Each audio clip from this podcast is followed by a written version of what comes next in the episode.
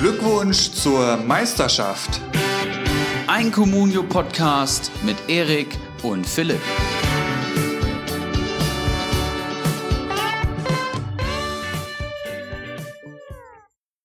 Glückwunsch zur Meisterschaft Folge 41. Einen wunderschönen guten Morgen in die Communio-Runde. Allen außer Martin Hinteregger natürlich. Ibra, was geht? Wie hast du die Pokalabende erlebt und wie lief's am Wochenende? Moin. Auch äh, liebe Grüße von meiner Seite. Schön die Spitze gegen Hinteregger gleich in, im Intro platziert. Sehr gut. da sind wir gleich äh, mitten ins Thema geplatzt. Ähm, ja, gestern Abend ähm, haben deine Bayer natürlich äh, verdient gewonnen, muss man schon sagen. Und wir haben ja gestern auch schon geschrieben über äh, Martin Hinteregger. Ich bin der Meinung, maxi Boah, maximal gelb und das ist auch in Ordnung. Ne? Also das, Boah, war ich sauer. Was kann der denn dafür, dass der Thiago da so ungünstig in so ein Richtmikrofon reinfliegt? Also das. Pff. Was interessiert mich denn das Lichtmikro, Alter? Die scheiß Bande ist ausgegangen, weil der mit, seinem, mit seiner Birne davor geknallt ist. Ja, Unfassbar. Dick, Dickkopf Thiago will ich da sagen. Ich habe ja gestern schon geschrieben, Thiago wiegt gefühlt 50 Kilo, dem musst du nur so einen leichten Schubser geben, der fliegt ja schon. Und so ein Koloss wie der Hinteregger, ne? Du weißt, wie das ich ist. War, ich war so müde gestern Abend, ne? Aber nach der Szene, also wirklich, ich hatte so Probleme einzuschlafen, Puls auf 180, dann schreibe ich natürlich dir und Bacardi noch, will mich da irgendwie auskotzen und da kommt da eine Scheiße zurück, ey. Oh. Also wirklich, ich war auf 180 gestern Abend, nur wegen dieser einen Szene. Ja. ja, aber insgesamt ein ganz geiles Spiel, muss ich sagen. Erste Halbzeit war von der Eintracht natürlich äh, mehr als dünn. Das war wirklich sehr enttäuschend. Das war ähnlich wie den Abend davor Leverkusen gegen Saarbrücken tatsächlich. Das war echt ein Klassenunterschied. Da ging gar Hast nichts. Hast du das gesehen? Ja, habe ich mir angeguckt.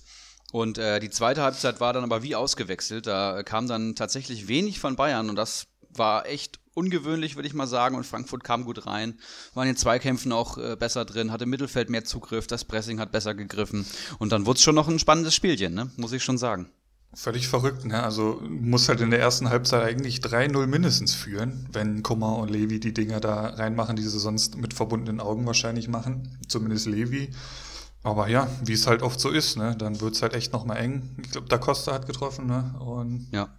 ja. Aber ich habe mir davor noch insgesamt ja. Ich habe mir davor noch schön die äh, Dokumentation auf YouTube reingezogen, der Pokalsieg der Eintracht 2018. Habe ich nochmal eine halbe Stunde he äh, heiß gemacht, Eintracht-Lieder gehört, Gänsehaut gehabt, Tränen vergossen bei der Dokumentation. Dann geht das Spiel los und dann sehe ich so eine erste Halbzeit. Da könnt ihr euch vorstellen, was Krass, da los ne? war. Krass. Aber ich dachte, es geht höher aus. Von daher ähm, bin ich eigentlich ganz zufrieden. Ich glaube, glaub, das haben wir alle gedacht. Um, umso bitterer ist, glaube ich, die, die äh, Sperre von Kostic. Also das, das wäre, glaube ich, nochmal so eine Personalie gestern in der zweiten Halbzeit gewesen, die, die Frankfurt sehr, sehr gut getan hätte. Ja, klar, es ist halt, Kostic, Kostic ist the man, sowohl ja. defensiv als auch offensiv eigentlich unersetzbar. Und äh, da waren so viele Kontersituationen über Chandler dabei, wenn da ein Kostic steht, ne? Das, das, war doch diese total bescheuerte Glattrot war das oder war das Gelbrot hier, wo er, wo er dem Toprank war es ja, glaube ich, da hinten auf die Wade gestiegen ist. War das nicht kurz vor Schluss oder so? Boah, da bin ich jetzt ehrlich gesagt überfragt. Ich, ich weiß nicht mehr, warum schon, er gesperrt ich, ist. Ich meine schon. Ich meine, also es war auf jeden Fall so ein ganz dummes Foul und ich meine auch ziemlich spät und völlig überflüssig. Da hatte Frankfurt, glaube ich, auch schon geführt. So habe ich das grob in Erinnerung. Ist ja auch schon wieder ein bisschen her, ne? Das darf man ja nicht vergessen. Das stimmt. Aber ähm, gut. Gut, wie, kurzer Blick würde ich sagen noch auf, auf vergangenes Wochenende. Ähm, Gab es da irgendwas Erwähnenswertes in der Fußball-Bundesliga? Ja, also vielleicht abseits vom Wochenende, äh, der Trainer von Hoffenheim wurde entlassen, Alfred Schreuder. Und äh, das ist so die Nachricht, die mich am, am härtesten getroffen hat, weil ich das wirklich gar nicht kommen sehen habe. Also das fand ich wirklich kurios. Ich habe nochmal nachgeguckt. Ähm, Hoffenheim hat aus den letzten vier Spielen acht Punkte geholt und ist mitten im Kampf um die Europa League Plätze und jetzt wird der Trainer entlassen. Wie, wie kann man sich das erklären? Ja, also es, wir hatten das ja tatsächlich schon öfters mir als Thema, dass wir jetzt eigentlich, oder ich weiß nicht, wie es bei dir aussieht, aber ich war jetzt nicht so der größte Fan von dem Schreuder oder wie heißt das? Ich, ich kenne den Namen noch nicht mal richtig. Ja, Schreuder. Ähm, mit, mit einigen komischen Personalentscheidungen über die ganze Saison verteilt. Also da haben ja teilweise Abwehrspieler im Sturm gespielt und andersrum. Ähm, kann man so machen, aber die Art und Weise, wie Hoffenheim jetzt so durch die, die Saison geht, ich weiß nicht, also wirklich überzeugt haben sie mich nicht. Ich bin da jetzt auch nicht so im Thema drin, aber scheinbar gab es ja einfach Differenzen über die, über die Planung des Vereins oder, oder was waren da jetzt die genauen Gründe? Und, und spannend ist ja auch, dass, dass der Rosen jetzt weitermacht, ne? Ja, ist das so? Habe ich gar nicht, äh, habe ich gar nicht gelesen. Ja. So habe ich das jetzt verstanden, dass das quasi der, der Sportdirektor jetzt erstmal mit einem fünfköpfigen Team an seiner Seite äh, das bis zum Saisonende äh, über die Ziellinie bringt. Naja, gut, ist ja jetzt auch nicht mehr lange, sind noch vier Spiele, aber halt mit einem Kampf um die Europa League. Also da geht es ja auch noch jetzt um einiges. Fand ich auf jeden Fall äh, ja, bemerkenswert. Ich fand es jetzt nicht, ehrlich gesagt, schlecht. Also ich denke, wenn man mal einen äh, Akpoguma in Sturm stellt, bei anderen, Trainer ist es, bei anderen Trainern ist es dann auf einmal ein genialer Schachzug. Das hat jetzt mal nicht funktioniert. Dann ist es halt äh, ja eine fragwürdige Trainerentscheidung. Das ist auch immer so ein bisschen, wie die Medien drauf gucken und wie man selber drauf guckt. Aber ich denke auch nach den ganzen Abgängen finde ich es eigentlich ganz gut, was Hoffenheim spielt. Also es ist zwar effizient und jetzt nicht äh, wunderbar anzuschauen, aber immerhin haben sie 43 Punkte auf dem Konto da schiele ich als Eintracht äh, hoch, ne? Leider. ja, also spannend, wie sie jetzt dann am Freitagabend gegen Leipzig spielen werden. Also da bin ich auf die Aufstellung sehr gespannt, ähm, ob sich da viel tun wird. Aber ja, es ist für mich echt viel, viel graues, graues Mittelfeld. Da stecke ich Hoffenheim irgendwie diese Saison hin. Und ja, man darf gespannt sein, wen sie dann als nächstes holen. Also Nagelsmann hatten sie ja auch quasi auf die große Bühne gebracht. Mal gucken, wen sie da als nächstes aus dem Hut zaubern. Und äh, Hoffenheim ja auch. Ist auf jeden Fall ja auch eine, eine spannende Trainer, äh, eine Trainerstation, Hoffenheim einfach, weil da kannst du in Ruhe arbeiten, da hast du ein vernünftiges Team, da hast du auch ein bisschen Kohle am Start. Also es ist ja schon ein interessantes Projekt, glaube ich, für den einen oder anderen Manager, äh, Trainer. Und äh, Hoffenheim nicht zu vergessen, hat ja auch eine der besten Jugendakademien Deutschlands. Also Richtig, ja. extrem viele äh, junge Talente, gerade so im Südwest südwestlichen deutschen Raum, äh, spielen einfach bei Hoffenheim. Das muss man einfach mal so sagen. Baum ja. Baumgartner ist ja jetzt so der, der jüngste Spross, der da nach oben gekommen ist. Das ist auch schon eine sehr gute Jugendabteilung. Und auch eine gute Einkaufspolitik. Also die haben ja schon Find ich auch, ja. ihrem Kader, so ein Kramaric, den haben sie von irgendwo geholt. So, diese Saison ist es der Sko, der da echt überzeugt, diese Saison, egal wo er spielt. Also das ist ja auch so ein Typ, der, der hat ja überall schon auf dem Feld gestanden unter Schreuder. Ja, gut. Ich würde sagen, so viel zu Hoffenheim. Wie haben sie denn am Wochenende gespielt? Lass uns da doch gleich mal mit anfangen. Hoffenheim hat 2-2 gegen Düsseldorf gespielt. Okay. Spannend. Da habe ich aber, gut, jetzt muss ich einmal kurz, Düsseldorf habe ich einen spannenden Tweet gefunden und da kann man auch mal sehen, wie viel Glück Bremen eigentlich aktuell noch hat, dass, es, dass die nicht schon längst abgestiegen sind. Hier, ein Tweet von Thomas Nowak habe ich hier gescreenshottet. Das sind einfach so zusammenfassend äh, die letzten Spiele von Fortuna Düsseldorf. 3-3 ähm, gegen Hertha nach 3-0. 1-1 in Mainz nach 20 zu 3 Torschüssen. 0-0 gegen Paderborn, viermal dabei den Pfosten getroffen. 2-2 in Köln, bis zur 89. Minute stand es da 2 zu 0 für Düsseldorf. 2-2 gegen Hoffenheim nach 1-0 mit 81 Minuten Überzahl. Und das nur seit Ende Februar. Hashtag Fortuna, ähm, Fortuna Düsseldorf. Das finde ich trifft ganz gut äh, die, die Situation oder zeigt die Situation auf, in der Düsseldorf aktuell ist. Klar, das ist eine Statistik, ähm, mit, so einer, mit so einem Lauf steigst du auch mal ab, aber ich finde, das spricht auch ganz stark gegen Bremen, weil die wären schon weg vom Fenster. Hätte Düsseldorf auch nur eins oder zwei Spiele davon über die Zeit gerettet. Da hätten die jetzt sechs Punkte mehr auf dem Konto und dann, wär's, dann wären die Lichter schon aus in, in Bremen. Ja, das ist, äh, wie wir ihn angekündigt haben, der bekannte, allseits bekannte Rösler-Effekt. Äh, Fortuna spielt tatsächlich einen ganz guten Fußball, das muss man sagen. Jetzt im Spiel hat auch Hennings wieder doppelt getroffen, der ja. Top-Torschütze. Und da sind einfach auch viele Jungs gerade gut in Form, aber wie du gesagt hast, ne, ein Punkt und drei Punkte ist einfach ein riesengroßer Unterschied. Ja. Und jetzt auch das 2-2 gegen Hoffenheim, das war halt auch so ein Spiel. Ne? Also Fortuna, die klar bessere Mannschaft, kann man glaube ich so sagen, alle, die es gesehen haben. Ähm, spielen ja auch wieder in Überzahl. Hübner ist da mit Rot runtergeflogen. Ähm, ja, und auch die Comunio-Punkte 52 zu 18 sagen, glaube ich, schon viel aus. Ähm, ja, aber ex extrem bitter für alle Hübner-Besitzer, ne? Meine Güte, ey. So dann vom Platz zu fliegen, um minus 14 Punkte zu holen, Note 3,0, das ist schon echt hart. Also mir soll es recht sein, Faxa hat den im Kader, sehen wir dann gleich in der Tabelle, aber meine Güte, ey. Ja, aber war ja, war ja nur eins von vielen Spielen am Samstag. Noch äh, interessanter war natürlich Bayer Leverkusen gegen deinen FC Bayern München. 2 zu 4 in Leverkusen. Auch ein sehr, sehr starkes Ergebnis, finde ich, vom FC Bayern. Dein Kommentar dazu?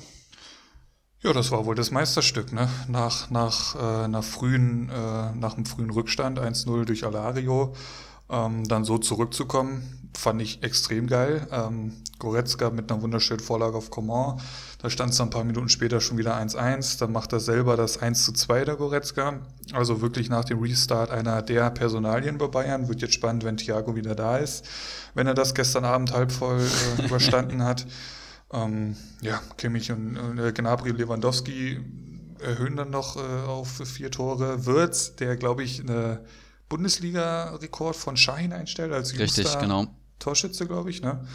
Ähm, ziemlich cool, dass er da natürlich äh, auch eine schöne Szene für ihn. Er, er tanzt ha äh, Hernandez aus, den Weltmeister von 2018, und äh, netzt dann gegen Neuer, Weltmeister von 2014 ein. Also so kann man mal äh, sein erstes Bundesligator schießen. Aber alles in allem, äh, ja, Bayern völlig überzeugend. Auch gegen so eine starke Leverkusener Mannschaft. Natürlich extrem schade, dass Harvards nicht dabei war. Den hätte ich sehr, sehr gerne gesehen, gerade gegen Bayern. Ähm, es ist ja nicht, nicht sehr, nicht unspannend, diese Personalie. Jetzt sehen wir uns halt erst im Pokalfinale, wo er dann hoffentlich dabei ist. Aber ansonsten, ja, das war wohl das Meisterstück, kann ich mir sehr gut vorstellen. Leverkusen muss doch erstmal schlagen. Gerade gegen die Top-Teams gefällt mir Leverkusen eigentlich immer richtig gut. Ich erinnere da an, das, äh, an den Sieg gegen Dortmund zum Beispiel. Ähm, ja. richtig gute Truppe auf jeden Fall. Und ähm, ja, damit hat's Bayern wohl nochmal allen bewiesen, aber das haben sie, glaube ich, die Saison eh schon. Ja. Vor allem schießen die auch extrem schöne Tore im Moment Bayern. Ja, also auch gestern. Ja Wahnsinn. Ne? Erste Halbzeit, was da rausgespielt ja. wurde, ne, mit drei, vier Pässen ja. im ge äh, gegnerischen letzten Drittel, das ist schon der Wahnsinn, was die da spielen. Das ist, als ob die Mannschaft komplett einmal umgekrempelt worden ist, im Gegensatz zu äh, Oktober, November noch. Also unfassbar, dass das die gleichen Spieler sind. Ist echt also so. wirklich. Wahnsinn. Aber Nico Kovac trotzdem, glaube ich, ein guter Trainer. Das will ich hier nochmal sagen. Ich habe ja gestern. Ich, ich, ich, hoffe, wir sehen bald in der, in der Bundesliga. Ja. Also ich würde das gerne nochmal äh, in einer anderen Mannschaft sehen, ob er das wirkt. Ob er, und da, da wird sich dann zeigen, was er für ein Trainer ist. Ich glaube, der funktioniert, Bayern nicht. Jetzt der kommt auch schneller zurück, als man es erwartet, würde ich mal sagen. Also würde mich wirklich auch freuen. Sehr, sehr guter Trainer. Und äh, vielleicht ist ja in Hoffenheim was frei oder so.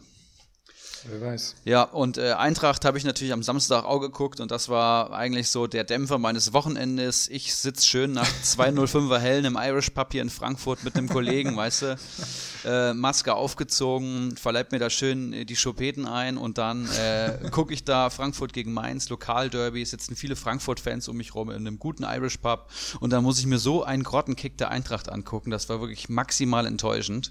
Davor wirklich zwei sehr gute Partien gegen äh, Wolfsburg Wolfsburg und Bremen, da war ich echt zufrieden und gegen Mainz musste dann eigentlich gewinnen zu Hause, aber Mainz ist eh eine Mannschaft, die uns komischerweise gar nicht liegt. Ne, da ist auch so ein bisschen Derby-Charakter mit drin und dann willst du halt einfach nur eine gute Leistung, einfach nur nicht verlieren, das ist so deine Devise, wenn du ins Spiel gehst und Mainz spielt Frankfurt links wie rechts, also es ist echt traurig gewesen. Das hätte noch viel höher ausgehen können. Und wenn ich jetzt gerade so gedanklich das Spiel Revue passieren lasse, erinnere ich mich an zwei Chancen von der Eintracht im ganzen Spiel. zu Hause gegen Mainz. Ne, wo die Spieler eigentlich brennen müssen. Das haben wir letzte Saison, glaube ich, auch 2-0 verloren. Da war ich sogar noch im Stadion. Also wirklich ganz, ganz enttäuschendes Spiel der Eintracht. Ja, kannst du das an irgendeiner Personalie festmachen oder woran liegt es denn? Dass sie vorher ja mehr oder weniger so einen kleinen Lauf hatten, wo sie dann den Nichtabstieg besiegelt hatten und dann kommt halt Mainz, wo du ja eigentlich denkst, ja, die, die wollen wir schon schlagen. Also es ist ja, ist, ist das ein Derby oder nicht? Ich weiß nicht, das weißt du vielleicht mehr. Ja, nicht wirklich, ähm, ne? Mein genau, es, es wird ja oft, glaube ich, von vor allem Frankfurter Seite gesagt, das ist kein Derby. Aber trotzdem willst du ja gegen Mainz, glaube ich, gewinnen. Da ist ja schon der, der Anspruch da. Mainz ist halt so irgendwie mal in die Bundesliga aufgestiegen. Das war halt so, äh, der kleine hässliche Bruder aus der Nachbarschaft und äh, ja, die haben es halt nicht fertiggebracht, wieder abzusteigen. Jetzt sind sie halt immer noch in der Bundesliga. Einfach nur die lokale Nähe macht halt noch lang kein Derby, ne? Ja, extrem bitter für mich dann natürlich, dass der NIAKT dann trifft. Äh, generell die Mainzer Abwehr mit einer richtig starken Punkteausbeute. Brusinski 9, Sanjus 6, Mwene 4 und NIAKT 13 Punkte. Dazu noch Müller am Tor, der 4 Punkte holt. Also da ähm, waren einige Personalien dabei, die ordentlich gescored haben. Ja, Mainz allgemein, glaube ich, momentan besser drauf als davor. Ähm, haben auch einfach eine gute Truppe. Also das, was sie dann auch gegen Frankfurt gemacht haben, haben sie gut gemacht. Ähm, ich kann hier viele Spieler einfach nur immer loben, die hätte ich auch gerne im Kader. Also die Viererkette hat natürlich extrem stark gepunktet gegen die Eintracht, aber ähm, das war auch wirklich nicht schwer. Aber auch dann so ein Quaison hat, glaube ich, fast 130 Saisonpunkte. Ein Kunde ja. ist extrem stark, kam von Atletico Madrid. ja, Öztunali macht ein sehr gutes Spiel auf der rechten Seite. Na, das zu Mainz. Ja, ansonsten ist natürlich noch, ja, mehr oder weniger ein Wunder passiert. Schalke 04 hat getroffen. In Form von einem Außenverteidiger natürlich. Also nicht, dass da irgendwie ein Offensivspieler mal was gerissen hätte. 1-1 gegen Union. Ansonsten Augsburg-Köln noch 1-1. Das war für mich persönlich ein sehr wichtiges Spiel, dass meine Augsburger da ordentlich punkten. Ähm, haben sie auch soweit solide gemacht.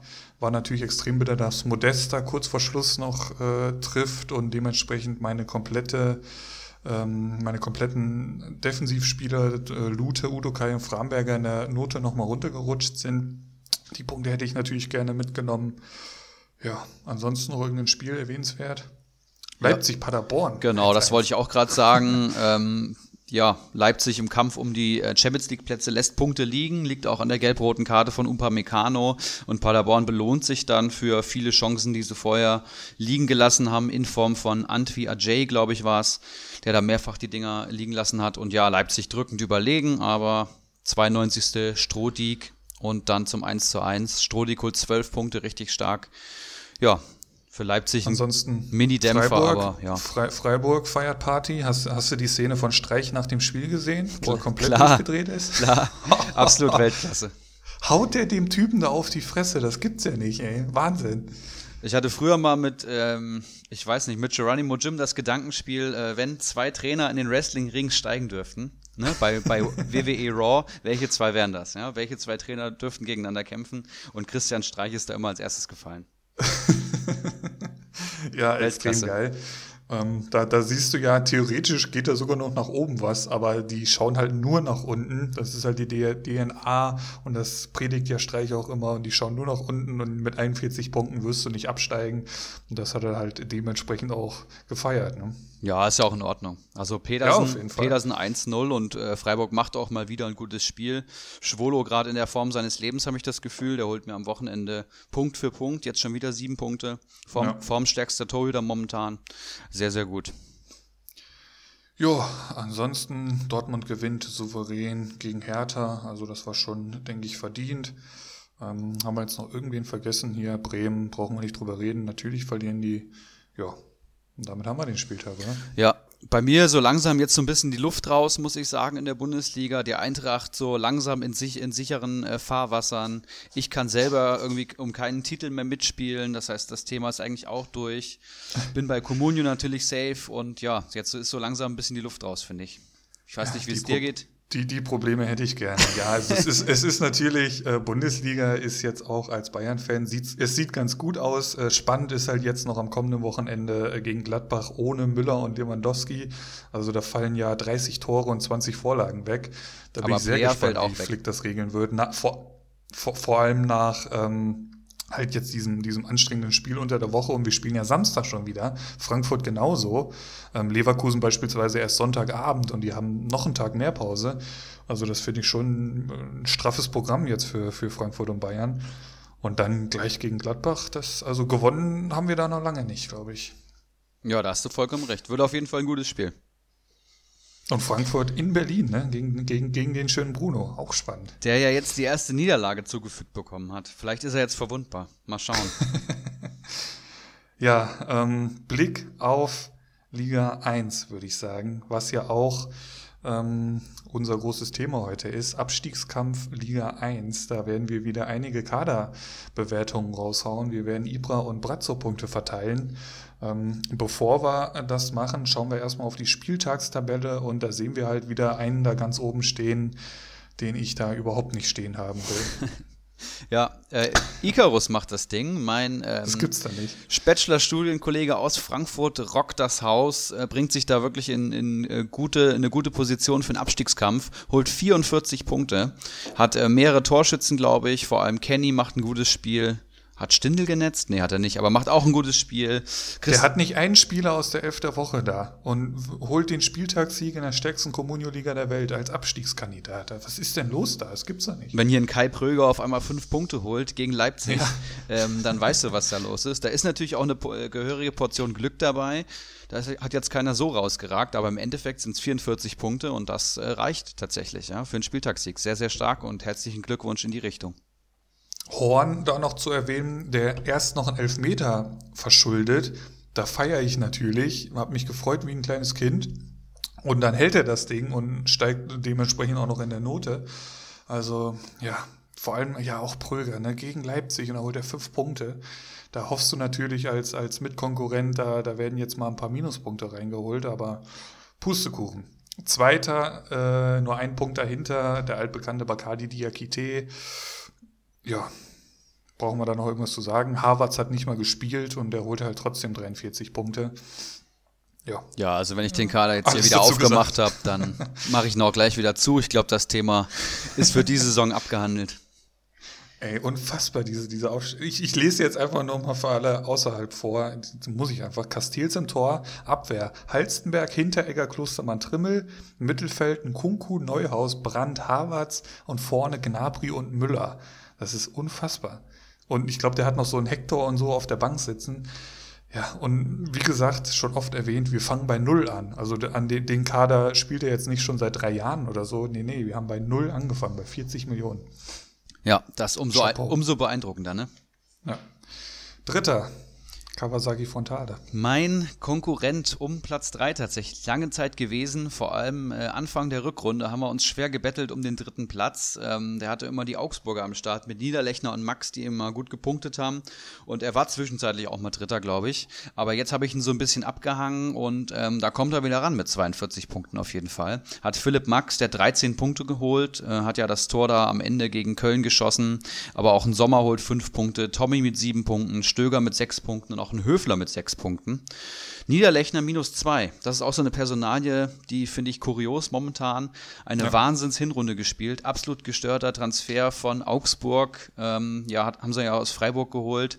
Ähm, spielt wirklich die Hinrunde seines Lebens und jetzt kommt irgendwie gar nichts mehr, muss ich sagen. Ne? Auch ein Elfer verschossen, glaube ich, oder? War ja. das nicht an dem Wochenende? Ich, ich glaube schon, ja. Ja, ja, ja, das müsste an dem Spiel gewesen sein. Ähm, gut, dann schauen wir schon nach unten äh, der Spieltagstabelle. Wenig Erfreuliches aus meiner Sicht zumindest. Ja gut, obwohl, geht eigentlich. Ähm, fangen wir mal, wo fangen wir denn hier an? Bei Platz 15 Rocco 95 holt 20, Platz 16 Manimo 20. Ähm, dann der W, der keinen guten Lauf hat, holt 17 Punkte auf Platz 17 und den Vogel abgeschossen hat. Unser gute Faxe unser Sorgenkind in der Liga, der hat natürlich den guten Hübner im Kader, der minus 14 Punkte holt und davon konnte er sich halt nicht mehr erholen. Ja, und der W mit Upamecano mit der gelb-roten Karte, das tut natürlich auch weh im Abstiegskampf. Also es minus sind, 8, ja. Genau, sind die beiden, ähm, die da eh schon unten drin stehen und die haben dann auch noch die rote Karte. Ulrich H. wird's freuen, die beiden Jungs wahrscheinlich nicht, ne? Ja, mich hat sehr gefreut, natürlich. Ähm, Gerade Faxe, also das ist ja wirklich gespenst, ges, gespenstisch, was da im Moment abgeht. Ähm, sehen wir gleich in den Kaderbewertungen. Und ich sehe da auch nicht viel Hoffnung, ehrlich gesagt, um jetzt mal elegant auf unser Thema des Tages zu kommen. Ja, ähm, was ich hier noch erwähnen möchte, ist Geronimo Jim, der 35 Punkte holt. Das ist ja eben auch einer, der da tief im Abstiegskampf verwurzelt ist mittlerweile. Ähm, 35 Punkte, setzt sich ab, überholt Faxe, kommen wir gleich nochmal zu und äh, ja, hat wirklich einen sehr guten Spieltag. Vor allem mit Nia KT als Torschützen, ne? Und bevor wir jetzt in die Kaderbewertung gehen, ähm, würde ich sagen, holen wir noch mal kurz die Umfrage aus der Facebook-Gruppe mit rein ähm, wo fleißig gestimmt, abgestimmt worden ist. Ähm, ich hatte da gefragt, welche drei Manager werden sich aus der stärksten Communio-Liga der Welt verabschieden und absteigen? Ich sag mal so. also, Sir Henry Mafke äh, hat 19 Stimmen bekommen. Ulrich H. 16, Faxe 13, Geronimo Jim 5, der W 3 und Icarus nur eine einzige. So sieht's jetzt, ich glaube, äh, drei, vier Tage war die Umfrage jetzt online. So sieht's aktuell aus, so ist das Stimmungsbild. Was sagst du zur Umfrage? Für wen hast du gestimmt? Ich habe äh, meine Häkchen gesetzt bei Sir Henry Mafke, bei Faxe und beim W. Und ähm, oh. ja, kann natürlich keinen Haken dabei Ulrich H. setzen. Wir haben jetzt zusammen einen Communio-Podcast, ne? Also da muss man schon mal ein bisschen solidarisch sein. Faxe momentan, hast du schon gesagt, einfach keinen guten Lauf. Auch der W jetzt wieder mit der gelb-roten Karte. Und ich glaube, Sir Henry Mafke, da ist die Lage eigentlich klar, ne? Muss man mal ehrlich sagen. Ja, wird spannend äh, zu sehen zu sein, ob er sich den Faxe noch schnappt. Also da wird es ja auch noch um, um Kostüm gehen. Richtig. Aber ohne, ohne mich da jetzt komplett rauszunehmen. Also noch bin ich Vorletzter hier mit 614 Punkten. Ähm, ja, ich habe mir natürlich alle notiert, die da vor Ulrich H. abgestimmt haben. Werde mir da dementsprechend was einfallen lassen, wenn ich da äh, was machen kann. Ne? Aber ähm, Gut, und damit sind wir dann eigentlich auch schon bei der Gesamttabelle der Liga 1. Wir fangen erstmal in den oberen Riegen an. Da hat sich ja eigentlich jetzt nicht so viel getan. Bacardi natürlich souverän ganz vorne weg. Äh, dahinter Danino Norminho. Ähm, Bacardi bei 1251 Punkten. Norminho bei 1137 Punkten. Und dahinter dann du mit 950 Punkten. Ja. Das sind so die großen drei aktuell. Kann man so sagen, genau, dann eine kleine Lücke, dann geht es weiter mit dem angesprochenen Kawasaki, dann kommt viel Europa League-Plätze und äh, graues Mittelfeld und dann geht auch schon irgendwann der Abstiegskampf los. Wir haben ja. Wo, geht der los? Was, das würde mich auch noch interessieren. wo geht der deiner Meinung nach los? Das ist eine sehr gute Frage. Wir haben jetzt noch vier Spieltage und ich sag mal, 70 Punkte Differenz wird keiner mehr holen von unten. Das heißt, ich würde mal Havanna, Kopfballungeheuer und Flutschfinger rausrechnen, Manimo und Icarus. Wenn man ehrlich ist, da muss schon verdammt viel schiefgehen, dass die die nochmal reinrutschen. Ja. Die haben jetzt beide eigentlich okay Spieltage gehabt, ähm, haben ihre Leistungsträger am Start. Die werden jetzt auch nicht 4x0 holen, weißt du? Das heißt, die würde ich ja, eigentlich ja, auch schon ausklammern. Das heißt, der Abstiegskampf geht für mich los ab dem W, muss man wirklich so sagen. Das heißt, ab Platz 14 abwärts, der W, letzte Saison, die Saison seines Lebens gehabt, jetzt äh, pendelt in die andere Richtung, 659 Punkte, Geronimo Jim mit 646 Punkten, dann kommt der Faxe mit 630 Punkten, Ulrich H. mit 614 und und Sir Henry Mafke mit 580. Das sind die fünf, die ich jetzt hier nennen würde und davon werden sich höchstwahrscheinlich drei Stück verabschieden. Ja, da gehe ich jetzt auch einfach mal von aus. Ähm, wir haben uns die Kader angeschaut ab der W. Ne? Habe ich das hier richtig notiert? Genau. Richtig. Ab der W haben wir uns jetzt hier wieder die Ibra- und Brazzo-Punkte rausgesucht. Und äh, wir starten auch bei der W, würde ich sagen. Fangen wir oben wieder an. Gerne. Willst du äh, starten? Nee, hau mal raus, hau mal raus zu Delhi. Das, da würde mich nämlich deine Meinung sehr zu interessieren. Ja, äh, ist ein Kader, den ich tatsächlich auch stärker in Erinnerung hatte, als ich ihn mir ähm, heute am Vormittag und gestern Abend angeschaut habe. Eigentlich ein runder Kader, was direkt erstmal hier auffällt, sind, wir haben hier 18 äh, Spieler im Kader. Das ist für meine persönlichen ähm, Ansprüche eines guten Kaders definitiv zu viel. Der Kader ist zu breit und da fehlt es dann halt auch in der Spitze. Im Torwart, äh, im, im, Tor Langer und Nübel. Äh, Nübel hat jetzt, glaube ich, wieder gespielt, hat vier Punkte geholt. Das heißt, jetzt momentan ist es, glaube ich, eine ganz okay Option. Generell aber Schalker Torhüter diese Saison ein schwieriges Thema. Mhm. In der Abwehr machen wir weiter mit Schaderabek, Posch, der momentan wirklich einen guten Lauf hat, Akanji, den ich für überbewertet halte, und Upamecano, der eigentlich absolut gesetzt ist, aber jetzt eben die gelb-rote Karte gesehen hat. Also eigentlich eine sehr solide Verteidigung. Schaderabek als Leistungsträger bei Hoffenheim, Akanji auch schon 71 Punkte geholt, sollte man nicht meinen. Und auch Upamecano eigentlich eine Bank, ne? Wenn er jetzt nicht die minus 8 ja. geholt hätte, wäre der auch schon über 100 Punkte gewesen und der war ja auch verletzt. Ich würde mal sagen, so einer der talentiertesten ähm, Verteidiger der Bundesliga. Mittelfeld. Hier sehe ich jetzt direkt mal zwei Mainz, äh, Mainzer. Fernandes und Öztunali finde ich beide eher schwierig. Öztunali hat mal gute Spiele, aber auch viel äh, Mittelmaß drinne. Felix Groß als Lückenfüller und Davy Klaassen. Der 200 Punkte Klaassen, wie ihn Geronimo Jim gerne nennt, hat jetzt hier 98 Punkte geholt. Das für die Bremer Saison eigentlich auch schon ziemlich stark, muss man mal sagen, ne? Und im Sturm. Auf jeden Fall. Im Sturm Der dann. 200 Punkte Klassen. Ja, aber fast 100. Also Bremen spielt wirklich unterirdisch, nicht schlecht. John Cordoba im Sturm, Voltemade, ein spannender Name, und Adme Memedi. Ne? spielt er noch im, im, Sturm. Wir haben auf jeder Position auf jeden Fall halbwegs gute Spieler und Leistungsträger, habe ich mir notiert, sind hier vor allem ähm, ja, Cordoba, Klaassen, Akanji, würde ich mal sagen. Das jetzt aber auch drei Namen, die jetzt nicht für die 150 Punkte im Kader stehen. Genau, reicht das? Das, das frage ich mich auch. Ja. ja, und wenn man mal abseits dieser drei Spieler schaut, ist es ein eben ein sehr breiter Kader, der bestimmt Spieler hat, die immer mal gut spielen, aber der ist schon so breit, dass es schon schwierig ist, gut aufzustellen. Das heißt, wenn da mal so ein Gieselmann, den ich hier noch in der Verteidigung sehe, mal ein Tor schießt oder mal ein Tor vorbereitet, hast du den dann aufgestellt? Wahrscheinlich nicht. Ne? Das ist ja. eine große Problematik bei großen Kadern. Wir spielen ja auch ohne Auswechselspielern ähm, ja, wenn du dann noch eine rote Karte von einem deiner drei Top-Leistungsträger bekommst, dann wird es natürlich schwierig. Also ich finde den Kader ehrlich gesagt gar nicht so gut. Ich habe mir jetzt hier mal sechs Punkte notiert. Wie läuft das eigentlich mit den Einwechselspielern? Wie kann man das dann während dem Spiel machen oder vor den einzelnen Spielen dann noch am Samstag rumtauschen? Weißt du das? Das ist, glaube ich, so, du kannst halt einen Einwechselspieler aufstellen. Wenn dein ursprünglicher Spieler, glaube ich, nicht spielt, dann werden die Punkte des Einwechselspielers ah, okay. gezählt. Ja, und wenn du dann. Ah, okay. Also, ja, genau, so musst du es dir vorstellen. Spannend, spannend. Ähm, ja, du hast eigentlich soweit alles schon gesagt. Ähm, wie gesagt, die, die Leistungsträger, ob die es dann wirklich raushauen. Cordoba, ähm, also Modest blüht er ja im Moment mehr oder weniger auf, hat jetzt äh, getroffen mehrfach. Ähm, Memedi sehe ich diese Saison tatsächlich auch nicht so stark. Klaassen bin ich eh nicht so der größte Fan von. Pongracic, der natürlich viele, viele Punkte geholt hat. Ähm, jetzt die letzten Spiele, ob er das so durchziehen kann, bleibt auch abzuwarten. Upamecano jetzt eh äh, gesperrt. Mm, ich habe dem der W, also ich muss ja eh erstmal im Vorhinein sagen, es, tut, es fällt mir sehr, sehr schwer, hier meine direkten Konkurrenten zu bewerten, weil ich halt irgendwie gerade auch nicht in der Position bin, jetzt hier das Messer in die Wunde Kader von den anderen schlecht zu reden. Genau.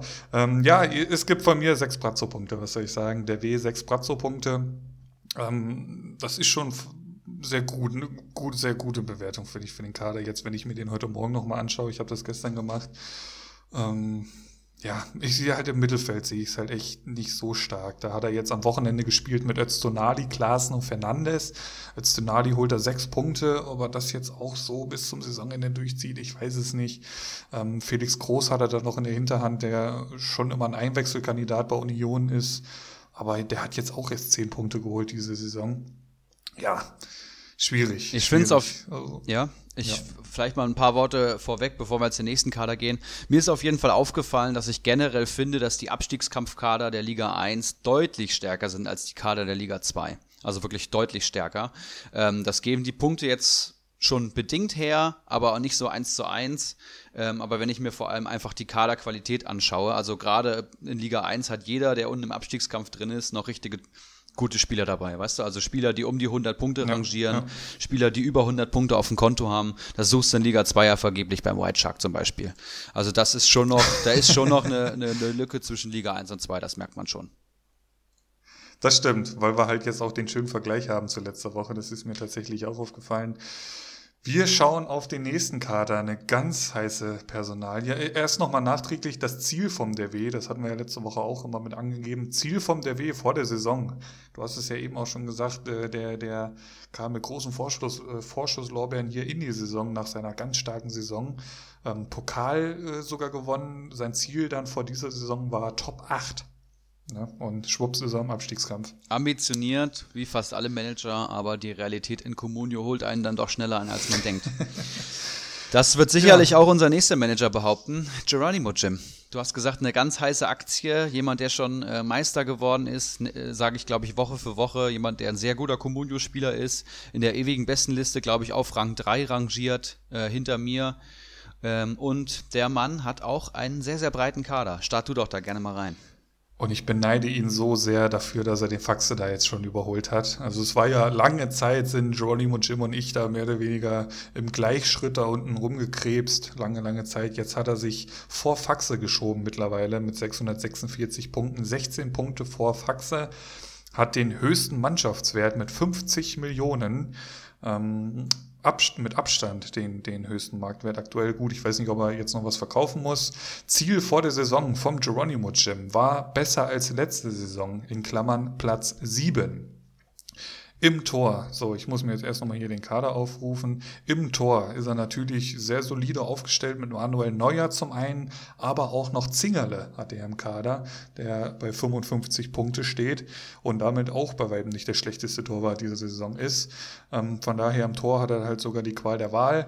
Dann äh, Abwehr, Bornau, Bornau Niakate, Lienhardt, Benno Schmitz, äh, Velkovic, Suttner und Bruma Ah nee, es geht sogar noch weiter. Pekarik und Hasebe. Mein Gott, was hat der denn an Abwehrspielern da in seinem Kader? Wahnsinn. Ähnlich, ähnliche Situation äh, wie gerade beim DW. Also da hast du wirklich vor jedem Spieltag die Qual der Wahl.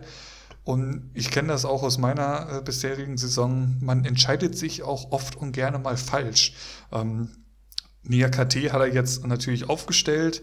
Ähm, andererseits kann man halt auch sagen, er ist halt schön, äh, kann schön auf die, auf die äh, Pressekonferenzen reagieren, er kann schön darauf reagieren, wenn Mainz jetzt, keine Ahnung, gegen Dortmund spielt, also ich weiß jetzt nicht genau, wie der Spielplan von denen ist, aber wenn die mal gegen jemanden aus dem oberen Tabellendrittel spielen, kann er den mal raus draußen lassen, dafür dann irgendwie Benno Schmitz spielen lassen. Also schlecht finde ich das eigentlich nicht im Moment, viele Spieler zu haben.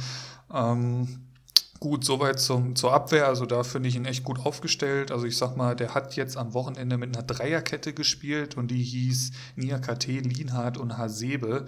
Also das finde ich schon echt nicht schlecht. Dann hast du noch einen Suttner in der Hinterhand, einen Velkovic, einen Schmitz. Also das Pekarik, äh, der unter Labadier aufblüht.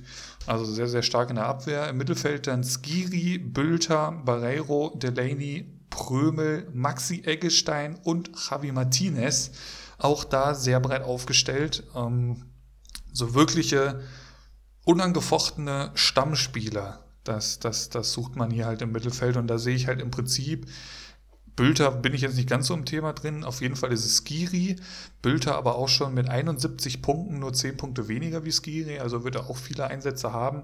Barreiro im Mittelfeld von Mainz, äh, mal spielt er, mal nicht, habe ich so ein bisschen das Gefühl. Delaney muss man jetzt auch erstmal schauen, wenn Witzel und Schahn ähm, wieder fit sind, ob der sich da weiter durchsetzen kann. Hat das aber gut gemacht, die letzten Spieltage, finde ich. Also da hat er auf jeden Fall ein paar Punkte mitgenommen durch den Delaney. Eggestein, ja, einer der Enttäuschungen, finde ich, äh, bei Bremen. Ähm, da war sicherlich mehr zu erwarten vor der Saison. Ich glaube, der hatten auch schon ziemlich lange im Kader.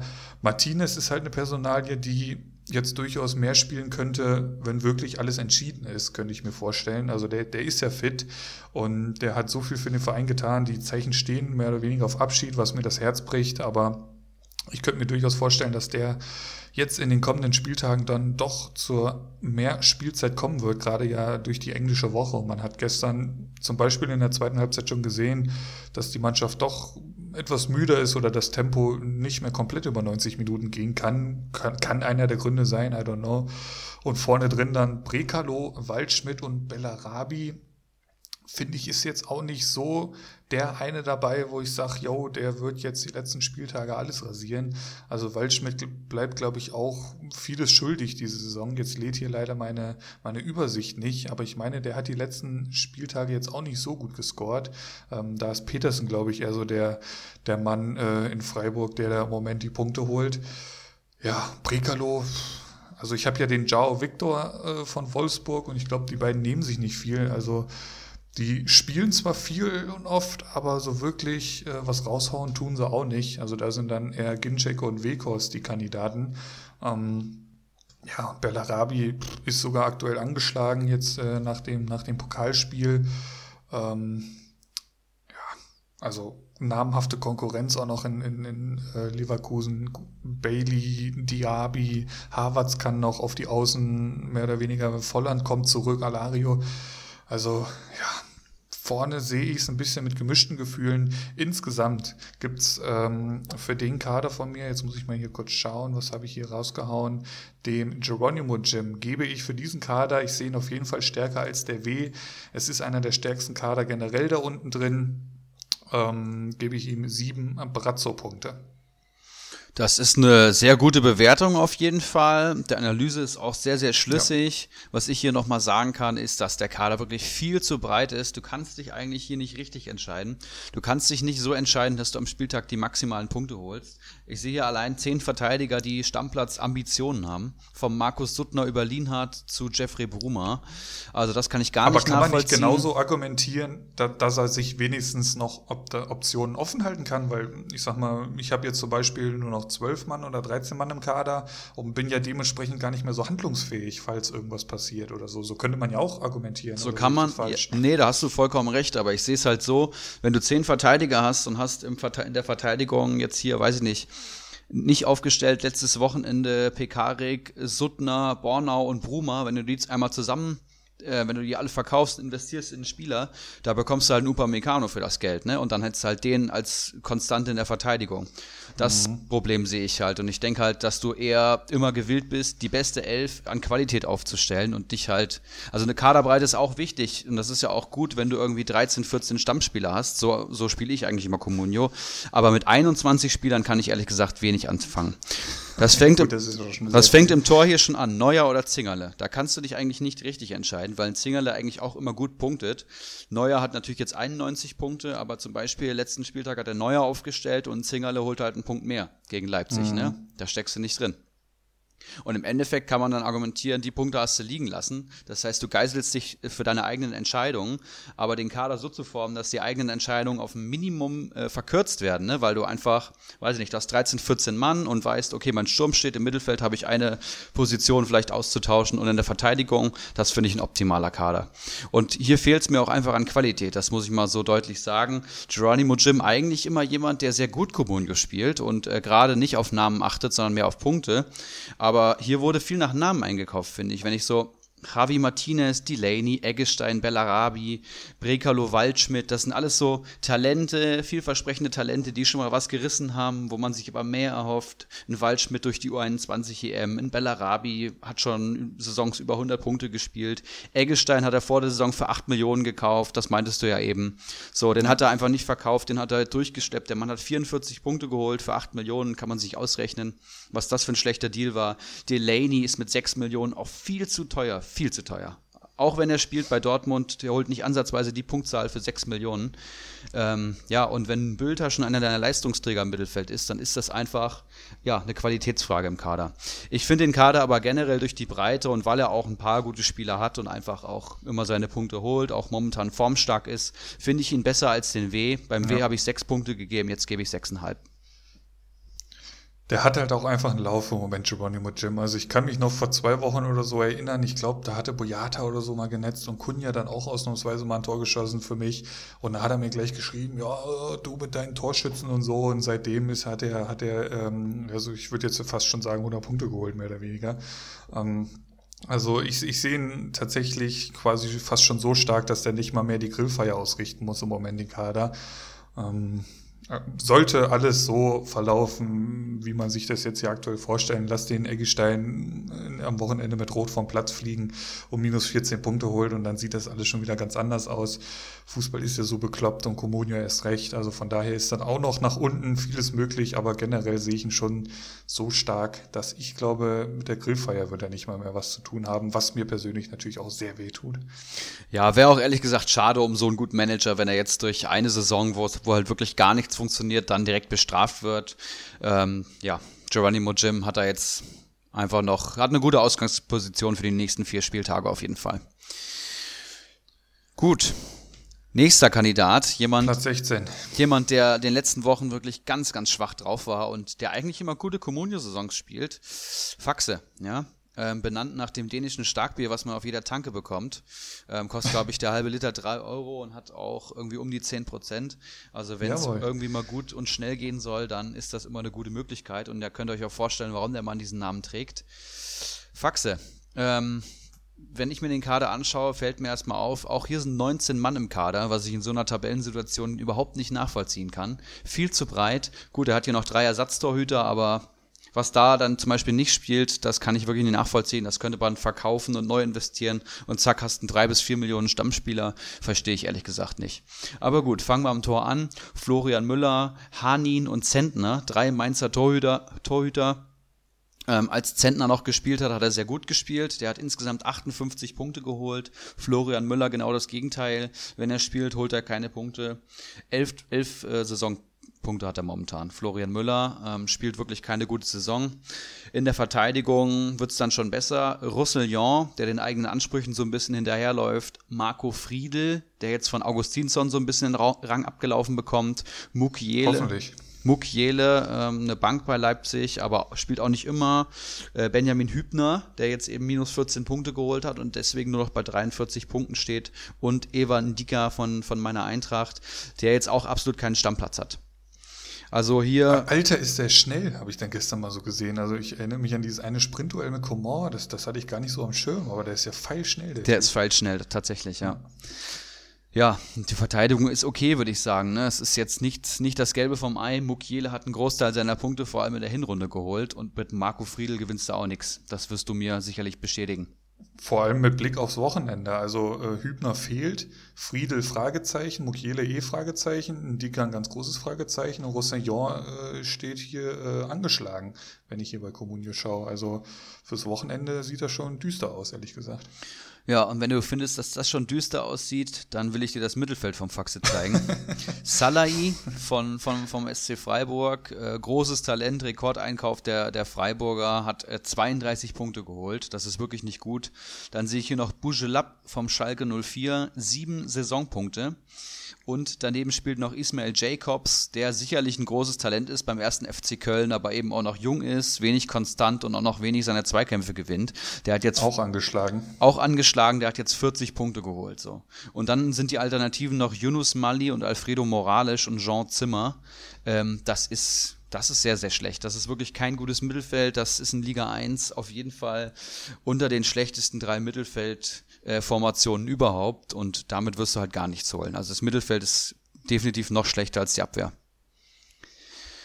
Ja, und dann gehen wir in Sturm und hier ist ein Peak in die andere Richtung. Zwei der Überraschungsstürmer der Saison hat er eigentlich in seinem Kader. Das ist Quaison von Mainz, der immerhin schon 113 Punkte geholt hat und das bei Mainz, die ja tief im Abstiegskampf stecken.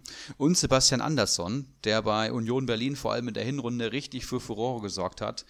Ähm, gewinnt, glaube ich, die meisten Zweikämpfe der ganzen Liga, gewinnt die meisten Kopfballduelle der ganzen Liga und das schlägt sich eben auch bei Comunio nieder. 125 ähm, Saisonpunkte und das bei Union Berlin. Ne? Und dann hat er noch Kutucu, den er auch jedes Spiel spielen lässt, der aber auch ja ein Schalker Stürmer ist und damit ähm, sich eigentlich schon selber disqualifiziert. Und beim Faxe sehe ich so ein bisschen das Problem, dass eben Anderson und Quaison starke Hinrunden hatten, aber in der Rückrunde halt wenig kommt. Und äh, wenn die nicht netzen, dann kommt eigentlich auch vom Kader nichts. Ne? Wenn jetzt ein Mukiele nicht gerade irgendwie am Tor beteiligt ist, dann ist das einfach ein unterdurchschnittlicher Kader. Und dann holt er eben, auch wenn es normal läuft, maximal 15 Punkte, würde ich mal sagen, im Schnitt. Wenn Quaison und Anderson halt treffen, ist das auch ein Kader, der vielleicht mal 40 Punkte holt. Aber generell finde ich es schwach da wurde auch zu wenig gemacht in letzter Zeit, muss man mal sagen. Sehr, sehr passiv der Fax in letzter Zeit. Und äh, lass mich schauen, wie viele Punkte ich hier gegeben habe. Ich habe hier fünf Ibra-Punkte gegeben. Das ist ähm, ja nicht scheiße durch den Sturm, äh, muss man sagen. Ist auch was möglich, aber generell kein guter Kader für den aktuellen Abstiegskampf. Ja, ich, sehe es auch so, dass im Sturm, wenn dann im Sturm was passiert, aber da habe ich dann auch mal äh, so die letzten Spiele von Anderson und Quaison angeschaut und Anderson hat in den letzten fünf Spielen sieben Punkte geholt und Quaison, äh, bei dem sind es in den letzten fünf Spielen acht Punkte. Also das ist jetzt äh, auch nicht so der Lauf der beiden. Also die leben auch noch ein bisschen so von vor der Corona-Pause und Hinrunde. Ähm, ich sehe hier halt auch ganz klar einen Kader, also sollte hier nichts Außergewöhnliches passieren, wird er mit diesem Kader absteigen, da bin ich mir ziemlich sicher.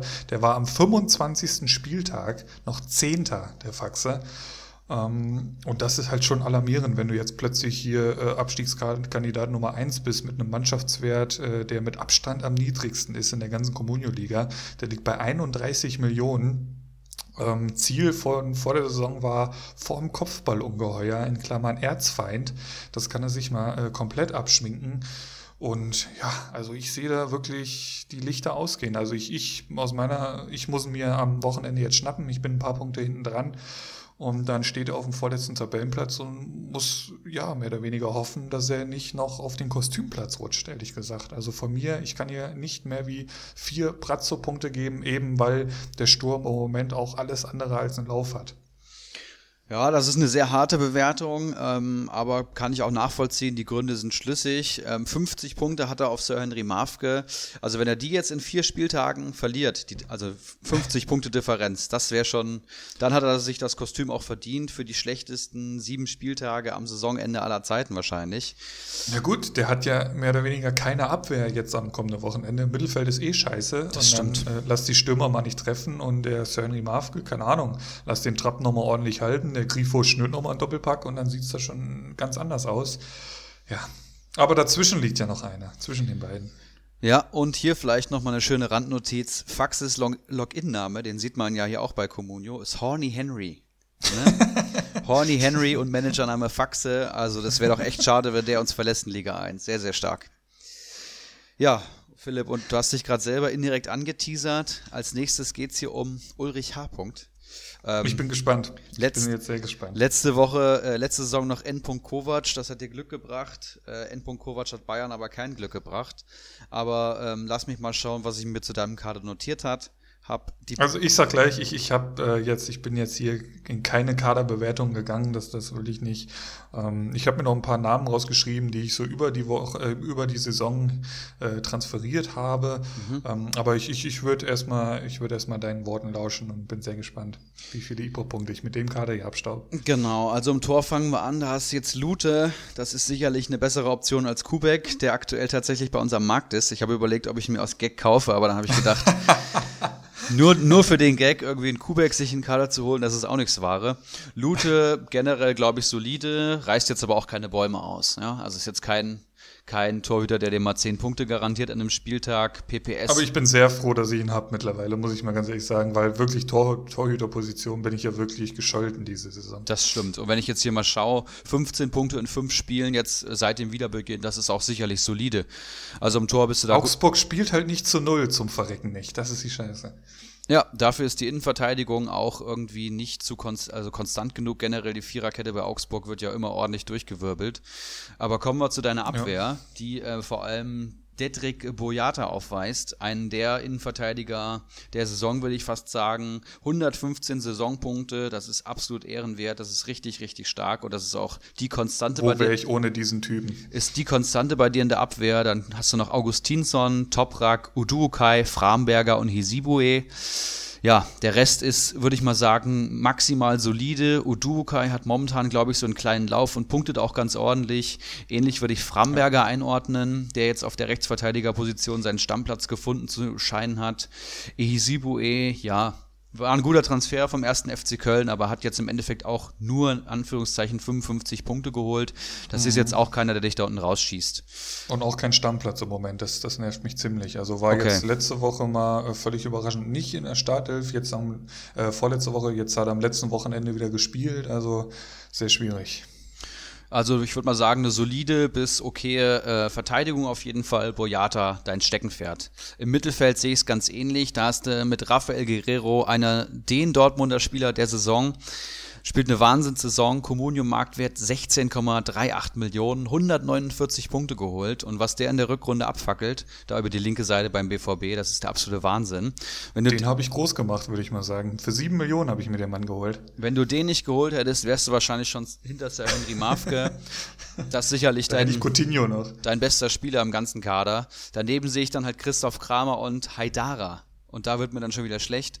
Ähm, Christoph Kramer, weiß ich nicht, ne? Sicherlich äh, weiß er mittlerweile, dass das nicht mehr das WM-Finale ist. Der hat jetzt hier auch, weiß ich nicht, einen Punkteschnitt von 2,28 und ähm, ja, dafür sind mir die 2 Millionen schon fast zu teuer. Der spielt auch zu unregelmäßig und ja, ist auch einfach jetzt keiner, der der Punkte garantiert. Ähnlich ist es mit Haidara, hat jetzt 24 Saisonpunkte geholt. Durchschnittspunktzahl pro Spiel 1,6 Punkte mit 1,6 Punkten pro Spiel. Wenn du die elfmal holst, dann steigst du ganz klar ab. Das heißt, das ist ein absolut unterdurchschnittlicher Spieler, der dir wahrscheinlich einfach ja, maximal zwei Punkte holt am Spieltag. Im Mittelfeld hast du halt Guerrero und dann halt nichts mehr, ne? Muss man mal so sagen. Im Sturm, ja. da wird es dann wieder interessant. Das geht aber auch schon die ganze Saison so, ist ganz schlimm. Da liegt dann wieder deine große Hoffnung, ja. Matthäus Kunja, momentan gut in Form, wichtigster Stürmer bei der Hertha mit Ibisevic, äh, momentan angeschlagen sehe ich hier. Hoffen wir, dass er ja. fit wird äh, zum Wochenende, also wünsche ich, ich dir. nicht. Das ist dann gegen die Eintracht, das ist auch nicht verkehrt. Äh, jo Josh Sargent hast du verpflichtet. Ähm, jemand, der auch mal viel teurer war, der halt auch einfach ein junger US-Amerikaner ist, deswegen der Communio-Marktwert früh ziemlich weit oben war, holt halt 2,3 Punkte pro Schnitt, aber ist auch immer mal für ein Tor gut. Hat, glaube ich, dreimal die ganze Saison getroffen und wenn er getroffen hat, ist die Punktzahl dann halt noch nach oben gegangen. Das Positivste an dem jungen Mann ist, dass er noch nie Minuspunkte geholt hat. Das heißt, Richtig, da ist halt eine Option, entweder trifft er oder er holt dir ein bis drei Punkte. Das ist, glaube ich, eine okay Anlage. Und ähm, ja, dann hast du noch Joao Victor, da hast du eben gesagt, äh, nimmt sich wenig mit Brekalo. Ich sehe da schon noch eine Differenz, vor allem was die Durchschnittspunktzahlen ja, angeht. noch schlechter. Genau. Ja. Also Joao Victor, ähnlich wie Haidara, Durchschnittspunktzahl 1,58. Das ist auch wirklich, wie gesagt, wenn du den elfmal aufstellst, steigst du ganz klar ab. Der holt auch vielmal minus einen Punkt, ähm, hat Saisontore erzielt. Eins sehe ich hier gerade, aber spielt so gut wie jedes Spiel. Das heißt, die 1,3 Millionen sehe ich auch irgendwo besser investiert. Und ähm, ja, dann hast du noch Jonas Thielmann vom ersten FC Köln, sieben Saisonpunkte. Auch das sicherlich keiner, der dich da unten rausschießt. Ja, das ist so meine Analyse. Für mich waren es 5,5 IBRA-Punkte. Das ist, ähm, lass mich kurz schauen, um das einzuordnen. Jetzt habe ich mich hier verklickt.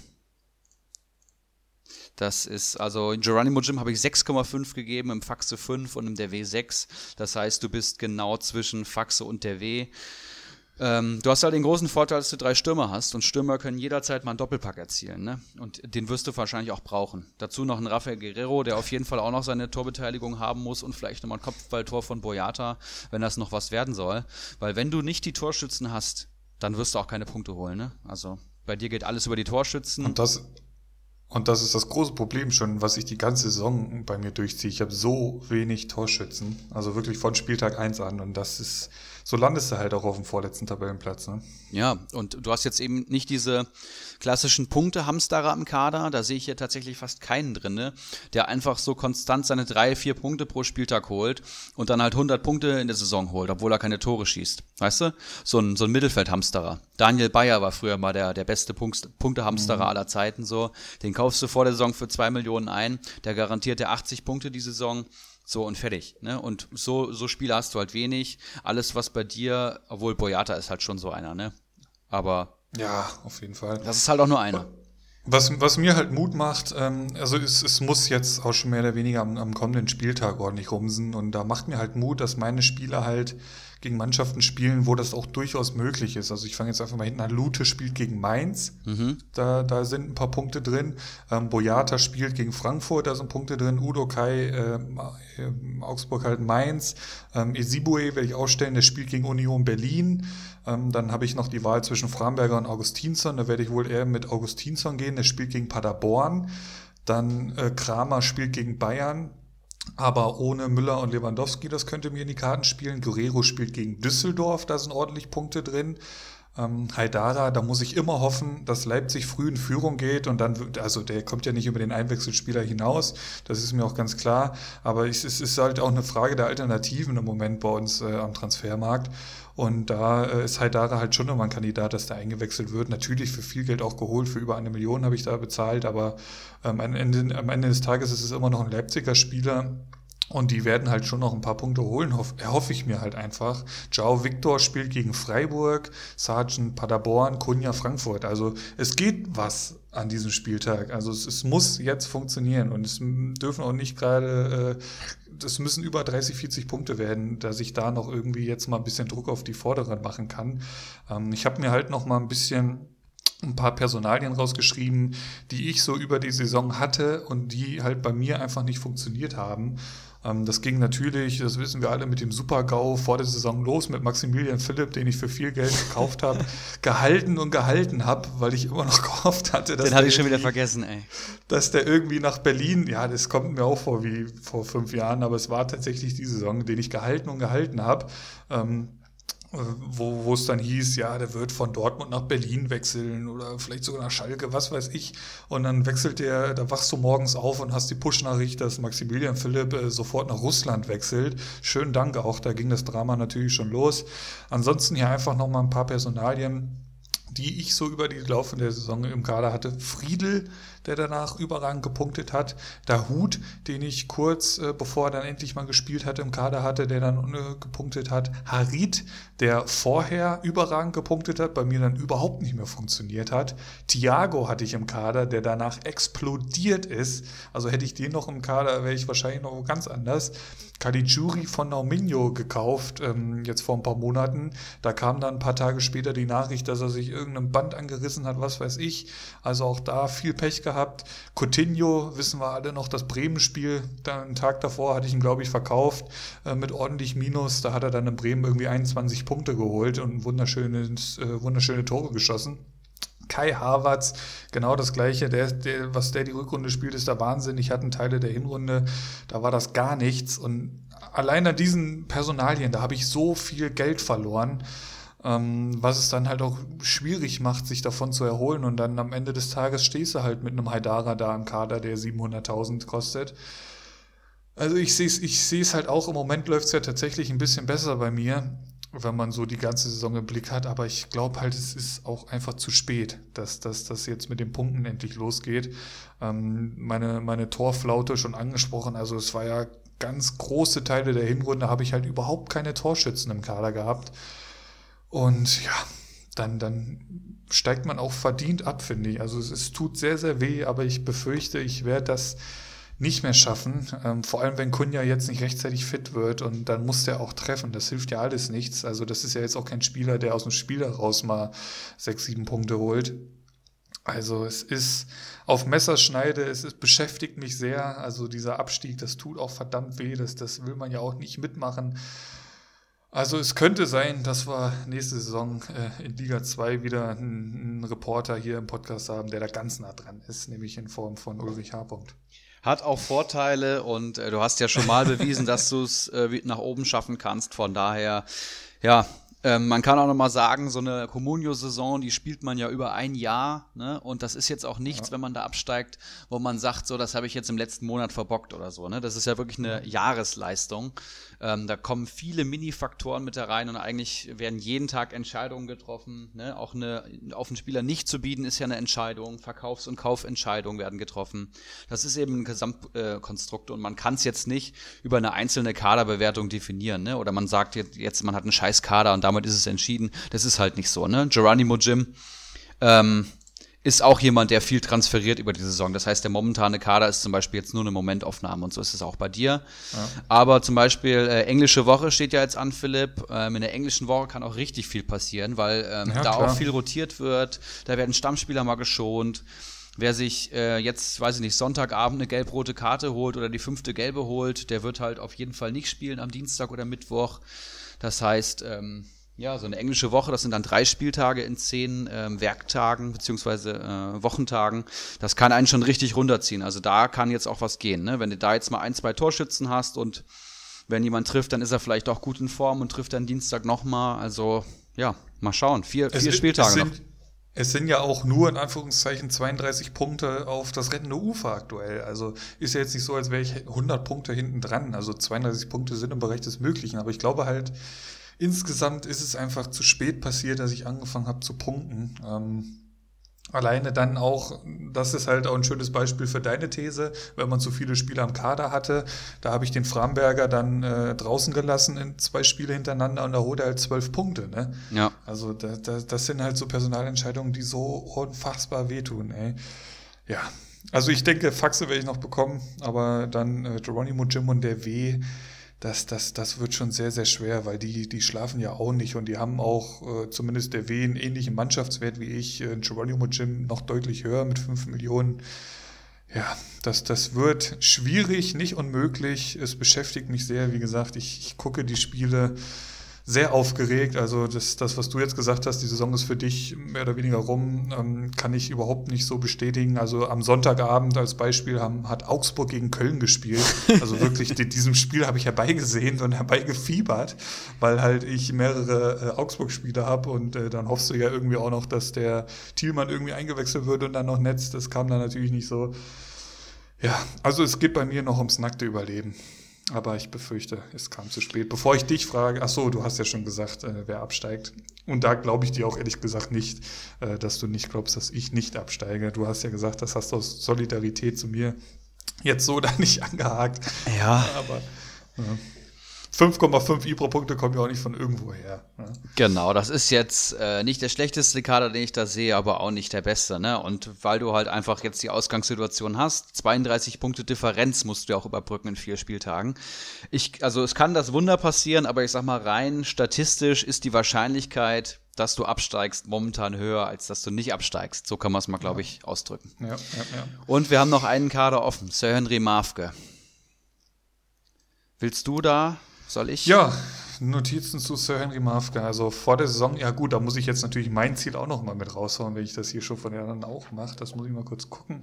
Das war ein einstelliger Tabellenplatz, habe ich vor der Saison so als Ziel angekündigt. Äh, ich sag mal so, dafür hätte Maxi Philipp äh, in Deutschland bleiben müssen für dieses Ziel. Ähm, Sir Henry Mafke hatte vor der Saison angegeben, das Ziel nicht Grillfeierausrichter. Auch das wird er nicht schaffen. Ähm, wir schauen uns den Kader an. Jetzt lädt sich hier Comunio gerade zu Tode. Ähm, so, jetzt klappt Trapp. Also eine wirklich ein bärenstarker Torhüter, gerade aktuell. Ich habe es letzte Woche schon mal gesagt. Gefällt mir richtig, richtig gut. Äh, bei Frankfurt macht kaum Fehler oder eigentlich keine Fehler. Korrigiere mich, falls ich, falls ich da falsch liege. Ist ein richtig guter Rückhalt. Ähm, 2,2 Millionen aktuell, 46 Punkte. Ähm, Abwehr lese ich hier aktuell. Meret, Wendt, Plattenhardt und Hühnemeier. Hühnemeier jetzt am kommenden Wochenende gelb gesperrt, wenn ich das hier richtig sehe. Genau, am 31. Spieltag gesperrt, sprich, er muss entweder mit einer Dreierkette aus Plattenhardt, Wendt und Meret spielen oder halt eben Hühnemeier noch mit aufstellen. Also da äh, sehe ich eher eine schwache, eine sehr, sehr schwache Abwehr. Ähm, Plattenhardt ist ja auch aktuell äh, muss ich mal kurz gucken, ist der gesetzt da hinten in der Viererkette? Ja, doch, mehr oder weniger schon. Ich schon, Mittelstädt, ja. Mittelstädt spielt ja weiter vorne, stimmt. Ähm, also hat er von mehr oder weniger eigentlich nur Plattenhardt. Wenn wenn es spielt, das weiß man ja auch nie so wirklich, ähm, spielt er halt gegen Bayern, auch mit Vorsicht zu genießen. Meret glaube ich nicht, dass er spielen wird. Ähm, Im Mittelfeld dann Aranguis, Grilic, Grifo und Bargfrede. Ähm, Grillitsch, gut, Hoffenheim kann man jetzt würfeln, wie die am, am Freitagabend gegen Leipzig spielen werden. Ähm, Bargfrede, boah, sehe ich echt nicht stark. Also ich habe ich hab ihn ja auch mal kurz im Kader gehabt, da hatte ich ihn von Bacardi ausgeliehen und boah, also ich finde, das ist echt kein, nicht so der gute Fußballer, muss ich mal ehrlich sagen. Ähm, Arango ist klar ein, ein geiler Spieler, auch wenn er, glaube ich, jetzt nicht die stärkste Saison gespielt hat bisher. Ähm, war auch lange verletzt jetzt, glaube ich. Grifo, da hat er natürlich einen Mann der Stunde, mehr oder weniger, ähm, in seinem Kader. Ähm, wo habe ich denn hier Grifo? Da habe ich mir nämlich ein bisschen was rausgeschrieben. Muss ich gleich nochmal schauen. Hier, Grifo, ähm, 49 Punkte in den letzten neun Spielen hat er Heftig. geholt. Das ist richtig, das ist richtig stark. Das wäre, das wäre ein PPS von 5,4. Also mit dem PPS wäre in der Gesamttabelle vor einem Thiago, und Kunku, Harvards, Player, Davies und so weiter. Also Grifo wirklich ähm, auch schon vor der Corona-Pause gut angefangen zu punkten, aber auch danach ähm, richtig, richtig stark. Ähm, war ja auch nicht immer so. Also gerade in der Hinrunde saß er auch oftmals auf der Bank. Mittlerweile ist der Goldwert der Mann, aktueller Marktwert 6,2 Millionen. Und dann vorne Dabur, Karaman und Uth. Ähm, Uth, der hat ihm auf jeden Fall ordentlich Punkte beschert, dem Mann. Er ist ja auch Köln-Fan, das wird er genossen haben, aber mittlerweile ist da auch so ein bisschen die Luft raus. Die letzten Spieltage gar nicht mehr so stark gepunktet, im Moment auch angeschlagen steht hier. Ähm, Karaman, Düsseldorf, ja, der hat halt viele so Ausschläge, glaube ich. Also der hatte mal wieder dann so ein Spiel dabei, wo er ja, mehr wie 10 Punkte holt, aber ist halt auch ein Kandidat mal für 0 bis 2 Punkte, sag ich mal. So jetzt auch am, am letzten Spieltag beim 2-2 holt er 2 Punkte. Dann Modabur, ja, auch da wieder äh, Hoffenheim äh, ganze würfeln, aber ich denke schon, dass der äh, da vorne drin starten wird. Es ist halt einfach könnte ich mir vorstellen, der Stürmer, den Hoffenheim lange, lange Zeit gebraucht hat über, die Saison, ähm, hat jetzt sieben Punkte im letzten Spiel geholt. Da hat er ja auch getroffen, davor äh, drei und drei Punkte geholt. Also fängt jetzt langsam an, äh, endlich vernünftig äh, Punkte zu holen. Ähm, aber ob das dann insgesamt reicht, dieser Kader, um da noch irgendwas zu reichen, ich glaube, äh, reißen, ich glaube, dem sein Ziel wird einfach nur sein, Faxe noch einzuholen, um nicht wieder dieses scheiß Kostüm zu tragen, was er ja schon mal machen musste, also mindestens einmal, korrigiere mich, falls er das schon öfters mal tragen musste. Von mir gibt's fünf Brazzo-Punkte für diesen Kader. Ich sehe ihn immer noch stärker wie Faxe. Ja, Ich finde auch, äh, du hast gut eingeordnet, finde ich. Bei Marv gefällt mir besonders gut, dass er eben zwölf Leute hat und hier siehst du auch einfach ja, mehr Qualität im Kader als jetzt bei anderen, also zumindest in der ersten Elf. Mit einem Grifo, Arangis, Grilic, Dabur, Uth, Karaman ist auch äh, im Formhoch auf jeden Fall. Die Abwehr finde ich ein bisschen dünne, aber gerade das Mittelfeld gute Mittelfeldspieler sind rar und da ja. hat der Marv eben ein paar von. Ähm, wenn das jetzt der schlechteste Kader unserer Liga sein soll und du damit halt letzter wirst, dann spricht das schon für die stärkste Kommunio-Liga der Welt. Das kann man, glaube ich, mal so sagen. Das stimmt, ja. Ich habe, glaube ich, mal geschaut, äh, eben gerade, also wenn er Marv jetzt mit dem Kader an Liga 2 wechseln würde, wäre er nicht mal auf den, unter den letzten vier. Ja, von Punkten her und von, okay. und von der Qualität in unseren Bewertungen schon gar nicht. Ich habe ihm auch 5,5 IPRA-Punkte gegeben, finde den Kader momentan eine runde Sache. Ich glaube, wenn die Saison noch länger wäre, würden die Karten nochmal ordentlich gemischt äh, werden. Momentan ist der Marv halt im Form hoch, aber gerade in der Hinrunde hat er einfach zu viel liegen lassen, um da jetzt noch was äh, nach oben reißen zu können. Er bräuchte, lass mich kurz schauen, ja, er bräuchte äh, 66 Punkte. 66 Punkte. Ufer. Und ich muss, muss leider sagen, dass das ist für mich dann der Abstieg. Ja. Seit dem, seit dem 17. Spieltag auf dem letzten Tabellenplatz. Ja, das ist dann auch leider verdient und äh, Marv trägt das Kostüm aber ähm, guten Herzens und wird das wieder gut machen. Mit viel Stolz. er kann es ja auch tragen. Definitiv, definitiv. Letztes Mal ist er in einem äh, Babykostüm aufgelaufen. Das war sehr, sehr unterhaltsam und war eine der geilsten Communio-Feiern ever, glaube ich. Ja, obwohl die waren alle ziemlich geil. Die waren alle, alle Schulnote 1, muss ich sagen. Gut, aber das waren die Kaderbewertungen zu Liga 1. Fünf Kader haben wir uns angeschaut und wir haben die Stunde mittlerweile auch schon wieder geknackt, Philipp. Wir machen uns immer ja. Gedanken, dass wir die Zeit nicht voll bekommen, aber es ist immer eher andersrum, ne? Und jetzt sind wir noch nicht mal bei Liga 2 angekommen. Ja. Auch da wollen wir ja mal kurz in den Spieltag schauen, würde ich sagen. Gerne. Ähm, das wollen wir natürlich nicht äh, unterschlagen, denn da hat er Kalitos den Spieltagssieg geholt. Ja. Mit starken 54 Punkten. Klopft er auf jeden Fall jetzt so langsam nochmal äh, im Kampf um den Aufstieg an, wenn wir dann gleich nochmal auf die Gesamttabelle schauen. Ähm, Zweiter dahinter äh, mit 42 Punkten, Prinz Watzlaw der den Aufstieg ja mehr oder weniger schon feiern kann. Olaf Melberg dahinter mit 36 Punkten. Dahinter dann Manager, der auch noch in Lauerstellung, sagen wir es mal so, ist, äh, langes Glied mit 35 Punkten, punktgleich mit Daniel Heino. Ähm, kurzer Blick nach unten, da sehen wir, ja, alte Bekannte. Alle Kader haben wir letzte Woche bewertet. Tatsächlich alle Kader sind da ähm, mit im Abstiegskampf oder um die Grillfeierplätze ja eher in Liga 2. Auf Platz 15 Mr. Chancentod holt 17 Punkte. Auf Platz 16 Wackerhara mit 14, punktgleich mit Keggy.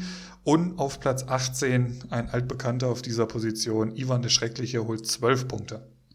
Ja, ähm, die Lücke vom White Shark zur Laser Metin, weil du jetzt gerade beim Abstiegskampf äh, Liga 2 warst, wir haben es letzte Woche besprochen, die beträgt mittlerweile auch 51 Punkte und ich glaube, die wird in vier Spieltagen auch auf keinen Fall mehr geschlossen. Das heißt, für mich persönlich stehen jetzt die vier Grillfire-Kandidaten hier auch endgültig fest. White Shark, El Tumor, Keggy und Ivan. Ivan wird das Kostüm tragen. Das heißt, da unten ist eigentlich alles entschieden. Tatsächlich, ne? Ich, ich schaue auch gerade, also das würde einem Wunder gleich bedeuten, wenn White Shark mit einem Mannschaftswert von 31 Millionen noch irgendwie an Lasermetin oder äh, Wakahara drankommt, die beide einen äh, Mannschaftswert von 58 und 59 Millionen haben. Also da muss es schon, da muss schon viel zusammenlaufen, dass da noch was passiert und das, das wird nicht passieren, definitiv nicht. Sehe ich Aber auch oben, so. oben umso spannender. Also wirklich, das ist echt krass. Und da ist, da ist auch noch einiges drin, glaube ich, um, im Kampf um, auch noch um Platz zwei eigentlich, tatsächlich. Tatsächlich, also gerade ab Platz fünf Daniel Heino würde ich da nochmal ausklammern, aber Kalitos hat jetzt einen Riesensatz gemacht, ist an Kali Kalmund auf vier Punkte dran. Olaf Melberg mittlerweile zehn Punkte Abstand auf Kali Kalmund und auch Sebeltar spielt in den letzten Wochen jetzt nicht mehr herausragend, sodass die drei da unten ihn schon fast wieder eingeholt haben. Also gerade Olaf Melberg, Kali Kalmund und Kalitos in sehr, sehr guter Form. Da wird halt ähm, abzuwarten bleiben, ob sie weiter so punkten können. In Kalitos hatte jetzt am Wochenende Hennings, Petersen und Modest im Sturm. Alle drei genetzt. Scheiße. Hennings sogar doppelt. Ähm, und im Mittelfeld, das finde ich sehr, sehr stark, das Mittelfeld, Caligiuri, Arnold, Darida und Eggestein. In der Verteidigung Brooks, Schaderabik und Benzebaini. Also es ist schon ein sehr, sehr guter Kader und Kalitos spielt auch die ganze Comunio-Saison schon ein sehr, sehr gutes Comunio. Olaf Melberg lobe ich sowieso gefühlt jede Folge, hat auch immer einen runden Kader und jetzt äh, holt er eben auch die Punkte. Momentan nur zehn Spieler im Kader, ja kann man hier nochmal so sagen. Also da wird bestimmt auch noch einer, ja. Wird bestimmt noch was kommen, aber auch hier das Mittelfeld extrem stark. Ne? Amiri, Goretzka, Grifo, Pröger und Klaassen. Hammer. Der hat, der hat äh, die letzten Tage irgendwie Iago verkauft. Ich hatte, ich hatte das mal danach geschaut. Ich könnte mir halt vorstellen, dass er dann in, in, gleichzeitig noch auf jemand anderen geboten hat und den halt nicht bekommen hat. Und das ist halt jetzt schon eine gefährliche Situation, weil äh, morgen, morgen geht's weiter. Ne? Also der, der braucht jetzt irgendwie von heute auf morgen definitiv noch einen Spieler. Und das ist halt für andere Manager, die da auch äh, im Kampf um Platz zwei und drei sind, ähm, kann man sich da jetzt durchaus überlegen, noch irgendwie einen Spieler zu holen, nur um dem Olaf Melberg da irgendwie noch ein Bein zu stellen. Und dann startest du halt auch mal mit minus vier Punkten in den Spieltag. Ja, der wird sicherlich jetzt noch einen 160.000er oder sowas holen, aber da hast du recht, ja. Also elf Stammspieler sind schon besser als zehn. Ja, und das meine ich halt. Jetzt kann ja auch noch jemand anderes auf diese 160.000er bieten, nur damit Olaf Melberg dann den eben nicht bekommt. Also das ist kein, keine gute Ausgangssituation für den Spieltag jetzt. Das stimmt. Dickel Karl hat sich mittlerweile auf den zehnten Tabellenplatz eingenistet, sehe ich. Auch Wahnsinn. Der punktet halt echt grundsolide mittlerweile. Also das sind halt, ich sag mal, unter 20 Punkten geht er gefühlt gar nichts mehr. Er äh, über 30. Nach ganz oben wird es wohl nicht mehr reichen. Äh, ein bisschen, finde ich, kann man da schon noch mehr langes Glied erwähnen, der da Mannschaftswert von 61 Millionen aktuell hat. Also ich weiß nicht, ob da die 61 morgen auch noch so stehen, aber ähm, das ist 729 Punkten auf Platz 7 und Platz 3 ist 782 Punkten. Also das ist nicht unmöglich, da jetzt irgendwie noch dran zu kommen. Ähm, das, das wird, glaube ich, noch sehr, sehr spannend in Liga 2. Das ist echt so. Aber auch hier muss ich mal sagen, ist die Liga 2 dann so im Durchschnitt auf jeden Fall schwächer als Liga 1, weil man sieht hier viel graues Mittelfeld, keiner kann sich so richtig absetzen und ich finde gerade, wenn man die Transfers mal so ein bisschen beobachtet in Liga 2, dass da auch einige Schnäppchen immer zu schlagen sind, die viele einfach liegen lassen. Also da kann man sicherlich noch ein bisschen cleverer äh, agieren am Transfermarkt. Aber was mir auch noch aufgefallen ist, wenn ich jetzt hier den Namen Rick Slitzberger äh, lese, dann müssen wir natürlich noch den äh, LVM-Pokal hier erwähnen, den mhm. wir vergessen haben bei Liga 1, beziehungsweise fügen wir jetzt an. Ähm, Bacardi Diakite als haushoher Favorit schlägt Rick Slitzberger mit, ich glaube, 43 zu 26 und gewinnt damit seinen ersten Titel, gewinnt damit den LVM-Pokal, den es ja wirklich ausschließlich diese Saison äh, geben wird. Und äh, ja, ein sehr begehrenswerter Titel und herzlichen Glückwunsch an Bacardi Diakite. Ja, auch von meiner Seite aus herzlichen Glückwunsch. Ähm, da können wir vielleicht auch nochmal diese kleine Umfrage vom Bolleck hier mit reinnehmen. Der hatte nämlich eine kleine Umfrage äh, in unserer Liga 1 da gestartet. Ob, äh, wie, wie es denn aussieht, glaubt ihr, Bacardi Diakite wird das Triple holen? Ja oder nein waren da die Antwortmöglichkeiten. Ähm, das Ergebnis war, glaube ich, 6 zu 5 für Ja. Ne? Habe ich das so richtig? Ist richtig. In Erinnerung, ja. So, so, so war jetzt der aktuelle Stand äh, Donnerstagvormittag. Ähm, es, es, sieht tatsächlich danach aus, dass es Triple, also zumindest mal möglich ist. Die einzige Hoffnung ist jetzt noch Danilo Nominio. Was heißt, dass es möglich ist? Ich würde schon so weit gehen, dass ich sage, es ist wahrscheinlich. Also zwei von drei Titel hat er ja de facto schon eingetütet und im Pokal ist er sicherlich mit seinem Wahnsinnskader Favorit. Ich meine, ähm, ja, also Nabri und Müller spielen ja, glaube ich, beide jetzt nicht am Wochenende.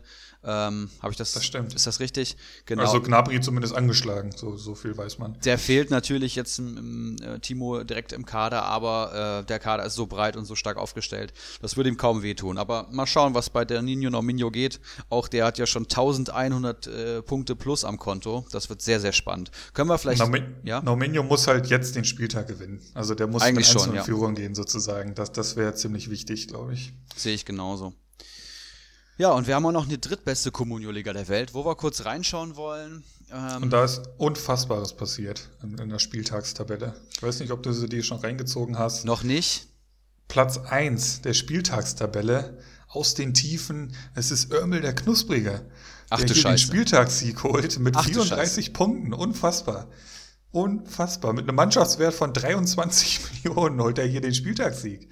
Ja und schießt auf Platz 19, sehe ich hier. Also ist direkt wieder dran an den, ersten, ja. den besten 18 äh, Communio-Managern der Liga. Das ist ja wirklich sehr, sehr spannend. Schmidtland 99, ne? Die Woche noch mit Suff-Videos aufgefallen, holt jetzt hier 33 Punkte. Auch ein sehr, sehr starker Spieltag. Hat vor allem Modesta im Sturm, den sehe ich hier direkt. Und John Joe Kenny als Torschützen. Auch das tut ihm sicherlich gut. Ähm, direkt dahinter haben wir Closes 11, der Kastenschwipschwab, Tante Kete und dann kommt Keiler Genuss nun schon. Jemand, der ja hier schon äh, Gast war und dann auch mal wieder einen guten Spieltag hat. Ja, wird auch Zeit, ne? dass sie langsam mal alle anfangen zu punkten. Freut mich für Örmel auf jeden Fall. Ich hatte ihm auch gleich geschrieben und er hat natürlich gesagt, ich wusste, der Tag wird kommen. Ähm, Hennings, die Maschine, hat er dann noch hinzugefügt. Er hat halt Hennings im Kader und ist natürlich Gold wert, wenn er doppelt trifft. Das wird dem White Shark natürlich nochmal wehtun, der ihn ja auch lange Zeit im Kader hatte. Ähm, dementsprechend Glückwunsch da an der Stelle. Ähm, zu, zu dem Schmittler-Video, das, das muss ich nochmal äh, ein großes Lob aussprechen. Ich weiß gar nicht, wer es da in die Gruppe geschickt hatte. Ich, ich hatte mir das eigentlich in, in Gruppe 1 weitergeleitet. Also ich, ich muss so lachen über dieses überragende Video. Ähm, gerne mehr davon. Dann äh, kurzer Blick nach unten. Wie sieht's denn da aus? Da haben wir jetzt die letzten vier Baslers 11 ähm, sehr überraschend, der eigentlich schon bei 250 Punkten steht, holt jetzt nur 11. Ähm, El Polo holt 10, Yannick Bornkessel holt 7 und Kiezkicker ähm, nur 7, ist damit äh, letzter zusammen mit Yannick Bornkessel. Ja, so weit die Spieltagstabelle. Ja, ähm, und wenn wir jetzt hier gerade beim Thema sind, ähm, wir reden jetzt ja natürlich vor allem über den Abstiegskampf der Liga 3, der Existenzkampf der Liga 3. Und da können wir jetzt schon mal eine kleine Ankündigung machen. Äh, wir werden nächste Woche mit einem Gast aus Liga 3, den ich jetzt hier noch nicht namentlich benennen werde, werden wir Kaderbewertung vornehmen. Richtig, Philipp? Tatsächlich. Ja. Und es ist ja auch äh, mehr oder weniger Premiere, denn es ist jemand von außerhalb, außerhalb unseres kleines Hattenbacher Kosmos sozusagen. Ja, und das finde ich sehr, sehr stark. Bin sehr gespannt. Ich freue mich schon richtig auf die Folge. Werden wir nächste Woche aufnehmen. Wir haben ja englische Woche, müssen wir mal schauen, wann wir das zeitlich einordnen. Aber sicherlich ein sehr, sehr kompetenter Mann. Äh, das wird sich hoffentlich nächste Woche oder sehr wahrscheinlich sogar nächste Woche dann bestätigen. Ich bin gespannt, wie er seine Punktzahlvergabe nennt. Wir haben jetzt hier die Bratze-Punkte, die Ibra-Punkte und dann kommt natürlich noch was dazu. Und wir werden natürlich ein, äh, mit, einem äh, Brennglas auf den Abstiegskampf der Liga 3 schauen und da äh, harte harte Urteile fällen. Das, das freut mich auf jeden Fall. Harte Urteile sind da durchaus im Bereich des Möglichen, wenn ich mir hier so ein bisschen durchscroll. From the Stone. Ähm, ja, schauen wir erst noch mal kurz, schauen wir erst noch mal kurz nach oben. Ähm, Bambolier Rutschbahn 363 Punkte. Ortinho auf 2 mit 352 Punkten hinter in Lauerstellung. Dann eine kleine Lücke, kann man schon sagen, äh, zumindest was Liga 3 betrifft. Die können ja auch mehr oder weniger gar nicht jetzt so die Durchschnittspunkte holen, wie wir das jetzt äh, in Liga 1 und 2 können. Ähm, Gold von Kabak 321, dahinter Stramboli. Und die werden das wahrscheinlich so unter sich ausmachen, die ersten drei Plätze, weil dahinter geht es dann mit Kasten Schwipschwap weiter. Der hat dann 276 Punkte. Ja, sehr, sehr spannend ähm, da oben, vor allem das Meisterschaftsduell. Wir haben Ortinho ja eigentlich schon zum Meister gekürt, jetzt ist es aktuell ein Zweikampf. Goat van Kabak hat sich da jetzt so ein bisschen verabschiedet, aber allein vom Mannschaftswert ist natürlich äh, die Spielvereinigung Bamboleo Rutschbahn da klarer Favorit und ich denke auch, dass er es machen wird, aber mal abschauen, äh, mal abwarten. Äh, ja, der hat ja aktuell, der hat Haaland im Kader, der hat Arnold im Kader, Guerrero, Havertz, Nkunku, Halstenberg. Wahnsinn, ne? Baumann im Tor, also der, der muss dann noch irgendwas verkaufen, oder? Also das, ich glaube nicht, nee. Ich glaube, der Kader steht so. Und ähm, wenn man das in einer halben Saison sich so zusammentransferieren kann, da wird sogar ein Bacardi mal mit einem Auge da in ja, Liga 3 Aber schauen. ich sehe jetzt gerade, der hat vorgestern oder so äh, für 13 Millionen Kunku gekauft. Also ich könnte mir vorstellen, dass, dass der äh, noch irgendwen verkaufen wird hier heute. Also ein Kunku ist neu im Team. Und der steht halt aktuell mit 96 Millionen Mannschaftswert da. Wahnsinn. Also das ist ja so viel wie, äh, ich schätze jetzt einfach mal Platz 25 bis 22 zusammengerechnet gefühlt. Ist echt so. Ja, schauen wir noch mal nach unten kurz, würde ich sagen. Gerne. Yannick Bornkessel rutscht ab auf den 20. Platz. Dahinter bleibt alles gleich. Örmel der Knusprige macht, wie gesagt, den Sprung auf die 19. Schmittler 99 mhm. ist jetzt im, im, in sicheren Fahrwassern. Äh, punktgleich mit Örmel der Knusprige. Da entscheidet aktuell nur der Mannschaftswert. Das heißt, alles unterhalb von Schmittler würde momentan äh, rausfliegen aus der Liga. Dann haben wir David Freisi, sehr, sehr kreativer Name. Mein Bruder ist am Start. Äh, TSG Schamlippen, 235 Punkte. Und dann kommen auch schon Kiezkicker und Goldson. Und und äh, ja, wir haben hier aktuell vier Manager mit 241 Punkten.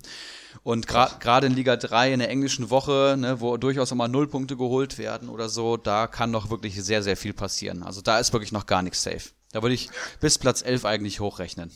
Und gerade halt auch noch die Leute unterm Strich, also die, die sind ja auch noch recht eng beieinander. Also äh, Schmidtler auf Platz 18 mit 217 Punkten und das geht ja jetzt bis, ja, ich sag mal, Keiler Genuss nun auf 22, der hat 201 Punkte. Ähm, da kommt ja. dann ein, ein, kleiner Bruch und da ist dann Dr. Bob, El Nino und From the Stone im Moment äh, das sieht da gar nicht gut aus. Mehr oder weniger kann man schon so langsam sagen. Also gerade Dr. Bob, ähm, da würde ich jetzt meinen Cut so ziehen. Das sind jetzt hier ja. 40 Punkte in vier Spieltagen. In Liga 3 ist es natürlich noch mal schwieriger, Punkte zu holen. Den sehe ich eigentlich schon weg vom Fenster, genauso wie El Nino und From the Stone. Das sind jetzt so die ersten drei, wo ich sagen würde, da können wir uns verabschieden. Ja, Kyler Genuss nun, Tante Kete und Yannick Bornkessel und Örmel sind dann die, die noch dran sind und kämpfen. Auch das wird verdammt spannend. Also es, es geht noch einiges in unseren Communio-Ligen und das macht halt auch die Bundesliga so sehenswert aktuell, finde ich, weil halt einfach es so Weil wir Communio spielen.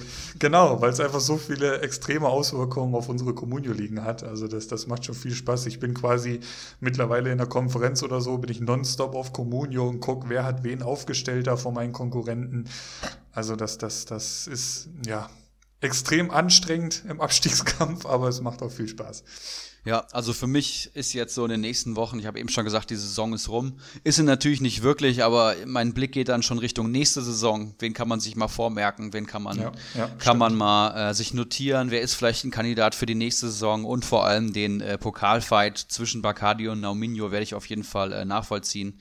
Ich habe äh, jetzt letzte Woche mit beiden immer mal WhatsApp ausgetauscht und das wird natürlich jetzt bestimmt nicht weniger werden am, am Wochenende. Da bin ich jetzt so ein bisschen neutraler Zuschauer und aber auch Fan, weil ich glaube, so ein Pokalfinale hatten wir noch nie und das ist wirklich das Duell der Giganten. Die zwei besten Manager äh, der, ja, aus allen drei Ligen kann man eigentlich so sagen, betteln sich in einem ja. finalen, epochalen äh, Best of Three. Also das besser geht's auch eigentlich nicht. Das ist wirklich ein würdiger Abschluss, das glaube ich auch. Ähm, gut, wollen wir mit heißen Eisen? Ich habe ich hab ein heißes Eisen mit dabei heute. Ähm, hast, hast du da auch welche parat? Ich habe natürlich fünf mitgebracht. Natürlich, natürlich. Geil. Ähm, ich, ich versuche mich da ein bisschen mit. Ich will keine heißen Eisen hier raushauen, nur der heißen Eisen willen, sondern ich will dann auch wirklich dahinter stehen. Ähm, letztes Mal war es Dabur, das hat eigentlich tatsächlich ganz gut funktioniert. Ich glaube, seitdem hat er drei, drei und sieben Punkte geholt. Ähm, auch wenn er noch nicht vollends überzeugt hat. Ich habe ihn natürlich dann auch immer mal am Schirm gehabt. Ähm, wurde auch dann ausgewechselt und so aus Leistungsgründen. Also so wirklich das Gelbe vom Ei war es noch nicht. Punktetechnisch hat er sich auf jeden Fall verbessert. Diese Woche habe ich mitgebracht, Moment, Moment, jetzt muss ich hier erstmal schauen. Ähm, Niklas Füllkrug.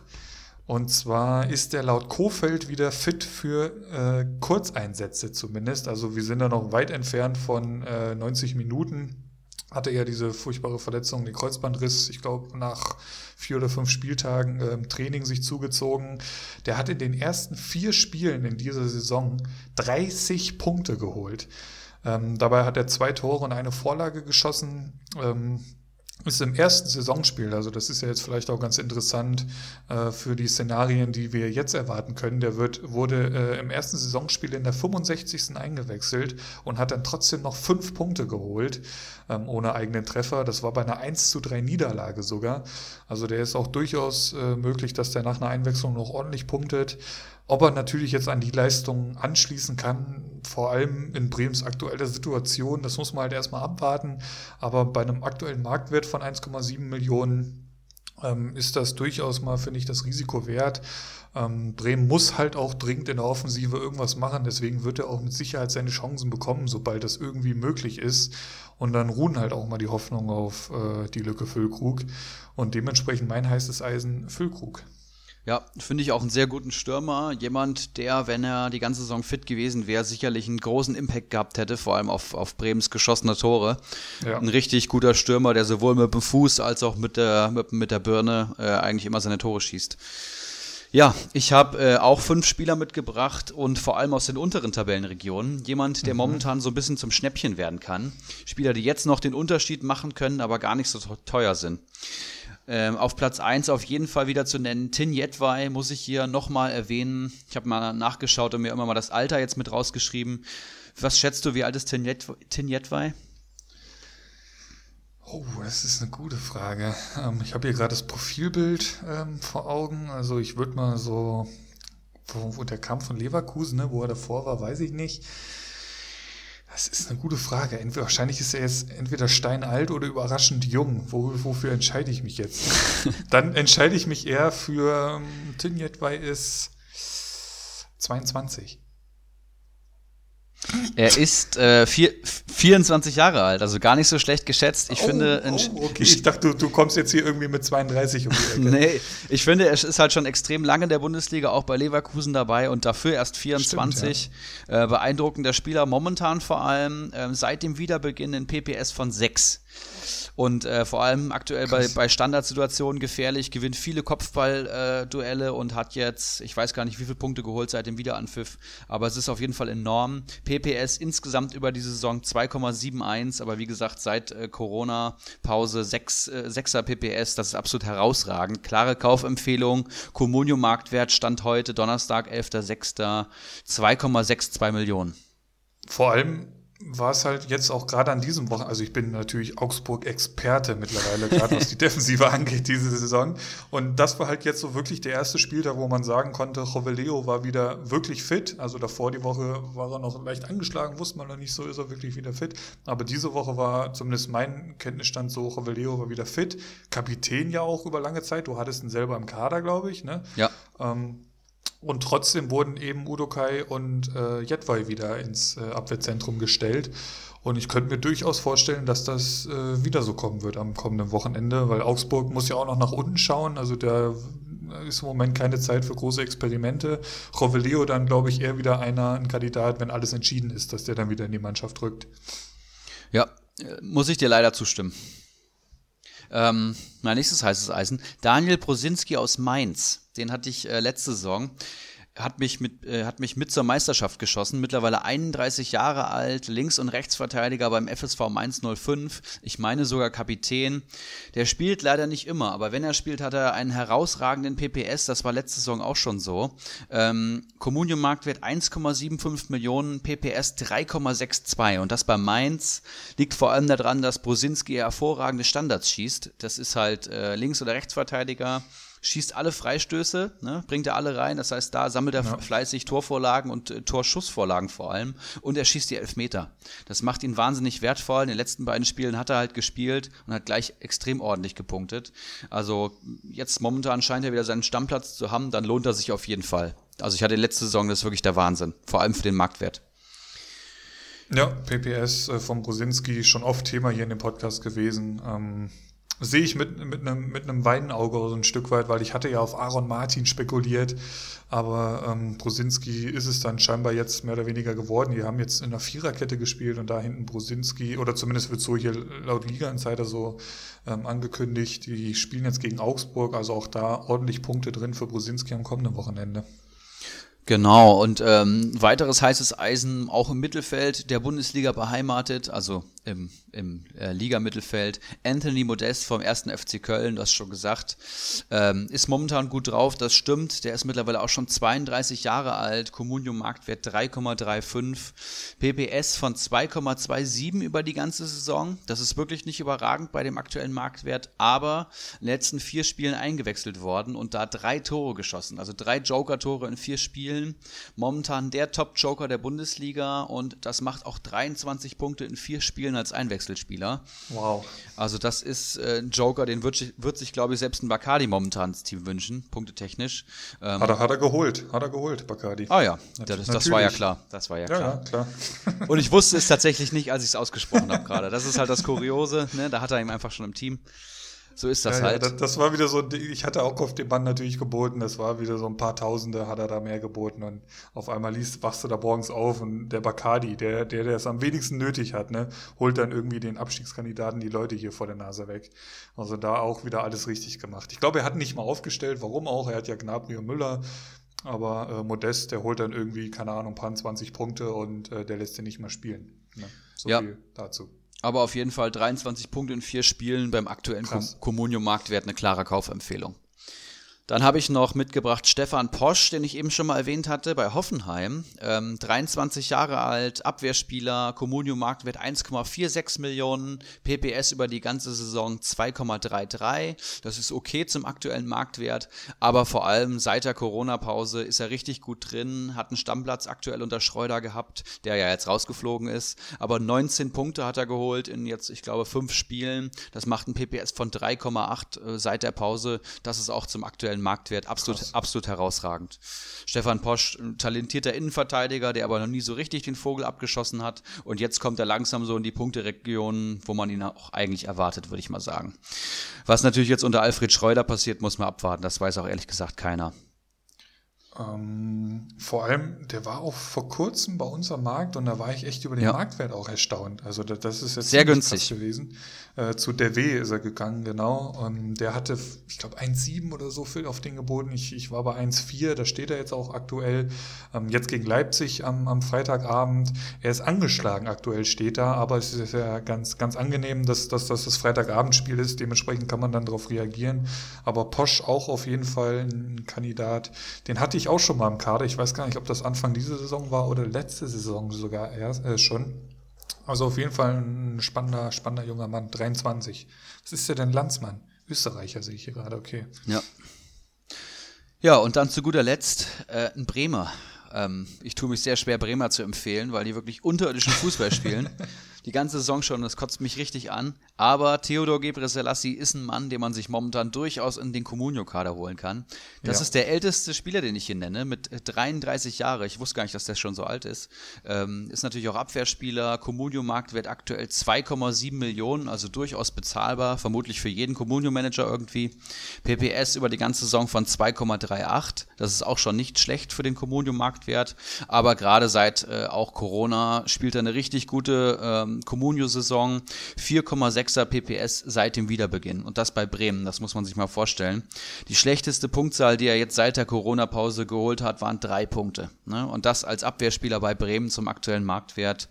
Das ist schon sehr, sehr gut und äh, gewinnt vor allem viele Kopfballduelle, was ihn sehr, sehr stark macht. Also auch den würde ich mir momentan auf jeden Fall einen Kader holen generell die Außenbahnspieler von Bremen. Also klar, Gebre Selassie ist gesetzt und mehr oder weniger konkurrenzlos da rechts. Und auf der anderen Seite waren es jetzt am Wochenende ist es Augustinsson gewesen, der sieben Punkte holt. Und davor die zwei Wochen war es Friedel, der auch irgendwie sechs oder sieben Punkte geholt hat in den jeweiligen Spielen. Also äh, punktetechnisch ist das richtig stark, was die, was die Außenbahnspieler von, von Bremen da anbieten im Moment. Tatsächlich. Und, ähm, kommt natürlich nichts bei rum, kommt, kommt nichts bei rum, aber für uns soll es ja okay sein. Wir spielen ja auch, Punkten. wir spielen ja Comunio, ne? Da ist das, da ist das nicht so Deswegen. wichtig, ob da Bremen nichts gewinnt. Hauptsache die Comunio-Punkte kommen aufs Konto. Ja, sehr gut. Da haben wir wieder anderthalb Stunden geknackt. Ähm, gute Kaderbewertungsrunde, würde ich sagen, Philipp. Ich drücke dir auf jeden Fall die Daumen am kommenden Wochenende und dann auch nächste Woche. Ähm, ja. Haben wir es tatsächlich schon wieder, ne? Ja, würde ich sagen. Ähm, ich habe ich, ich hab jetzt hier äh, zum Abschluss habe ich hier noch einen kleinen TV-Tipp, einen quasi TV-Tipp, den ich hier zum Schlu Abschluss äh, rausholen möchte. Ähm, die Tage wurde mir das, das DFB-Pokal-Achtelfinale von, von Frankfurt gegen Leipzig bei YouTube in die Timeline gespült. Ähm, da müsst ihr bei YouTube einfach hier unter der Sportschau gucken. DFB-Pokal, das Video hieß Frankfurt wirft Leipzig raus. Ich glaube, das war Anfang Februar oder so. Ja, da war ich im Stadion. Ah, okay. No, macht's noch geiler. Und da äh, guckt ihr euch mal das, das 2 zu 0 von Philipp Kostic an. Das kann ich euch wärmstens empfehlen, um einfach nicht völlig zu vergessen, wie geil Fußball äh, in einem vollen Stadion ist. Ähm, vor allem, wenn ein wichtiges Tor halt fällt. Das ist ein ähnliches Tor wie äh, Gacinovic gegen Bayern im Pokalfinale, weil Kostic wirklich ab der Mittellinie mehr oder weniger frei aufs Tor zuläuft. Vielleicht hast du es noch vor Augen. Und in diesem Lauf, aus diesem Lauf heraus entwickelt sich da so eine geile Geräuschkulisse. Ähm, und er trifft dann auch, äh, obwohl er den Ball noch fast verliert und verstolpert. Und das Stadion explodiert halt. Äh, 2-0 gegen Leipzig, klar, geil. Und da schnappt ihr euch mal ein paar gute Kopfhörer, schaut euch das Video an, stellt den Ton ruhig mal einen Ticken lauter. Das ist ziemlich geil, was da abgeht. Vor allem, weil man auch die Szene selbst aus der Sicht, äh, also einmal normal aus dem Spiel heraus sieht, dann jeweils noch von, von aus der Sicht von Nagelsmann, Hütter, dann zeigen sie nochmal die Fans, also wirklich eine, eine wärmste Empfehlung meinerseits, um halt wirklich nicht zu vergessen, wie schön Fußball in einem vollen Stadion ist. Ähm, Gerade jetzt in, einem, in den Halbfinals hat man es ja schon gesehen, das ohne Zuschauer ist schon extrem scheiße und dann musst du dir halt auch mal vorstellen, wenn die, wenn die Champions League nachgeholt wird und dann hast du da irgendwie ein Champions League Halbfinale ohne Fans und so, da, da, da kriege ich jetzt schon ins Kotzen, wirklich. Ähm, klar kann man die Spiele sich super anschauen, aber gerade bei so wichtigen Spielen, wo es halt wirklich äh, alles in 90 Minuten oder halt Verlängerung Elfmeterschießen entschieden wird, da, da brauchst du eigentlich schon die Fans und da fand ich dieses Video ziemlich, ziemlich geil. Ähm, ja, ich wünsche euch einen schönen Spieltag. Wir hören uns nächste Woche wieder. Ähm, das letzte Wort hat diese Woche Ibras Eriksson. Peace. Ja, vielen Dank und ungewohnt, aber auch von meiner Seite. Ich wünsche euch natürlich einen geilen Spieltag, ähm, hab, holt viele Punkte, habt ein schönes Bundesliga-Wochenende, genießt den Feiertag, wenn ihr heute Feiertag habt, so wie wir Hessen. Ähm, genießt dann morgen den Brückentag und äh, das Wochen äh, Wetter wird auch sehr geil am Wochenende, also guckt ruhig mal Bundesliga auf der Terrasse oder auf dem Balkon. Ich würde mal sagen, Peace and Out. Bis nächste Woche mit einem Gast aus Liga 3. Bis bald. Einen Handkuss den Damen und einen schönen guten Abend den Herren und der Jugend. In diesem Sinne, es war mir eine Ehre für Sie zu arbeiten. Ich, machen Sie es gut. Schönen Abend noch.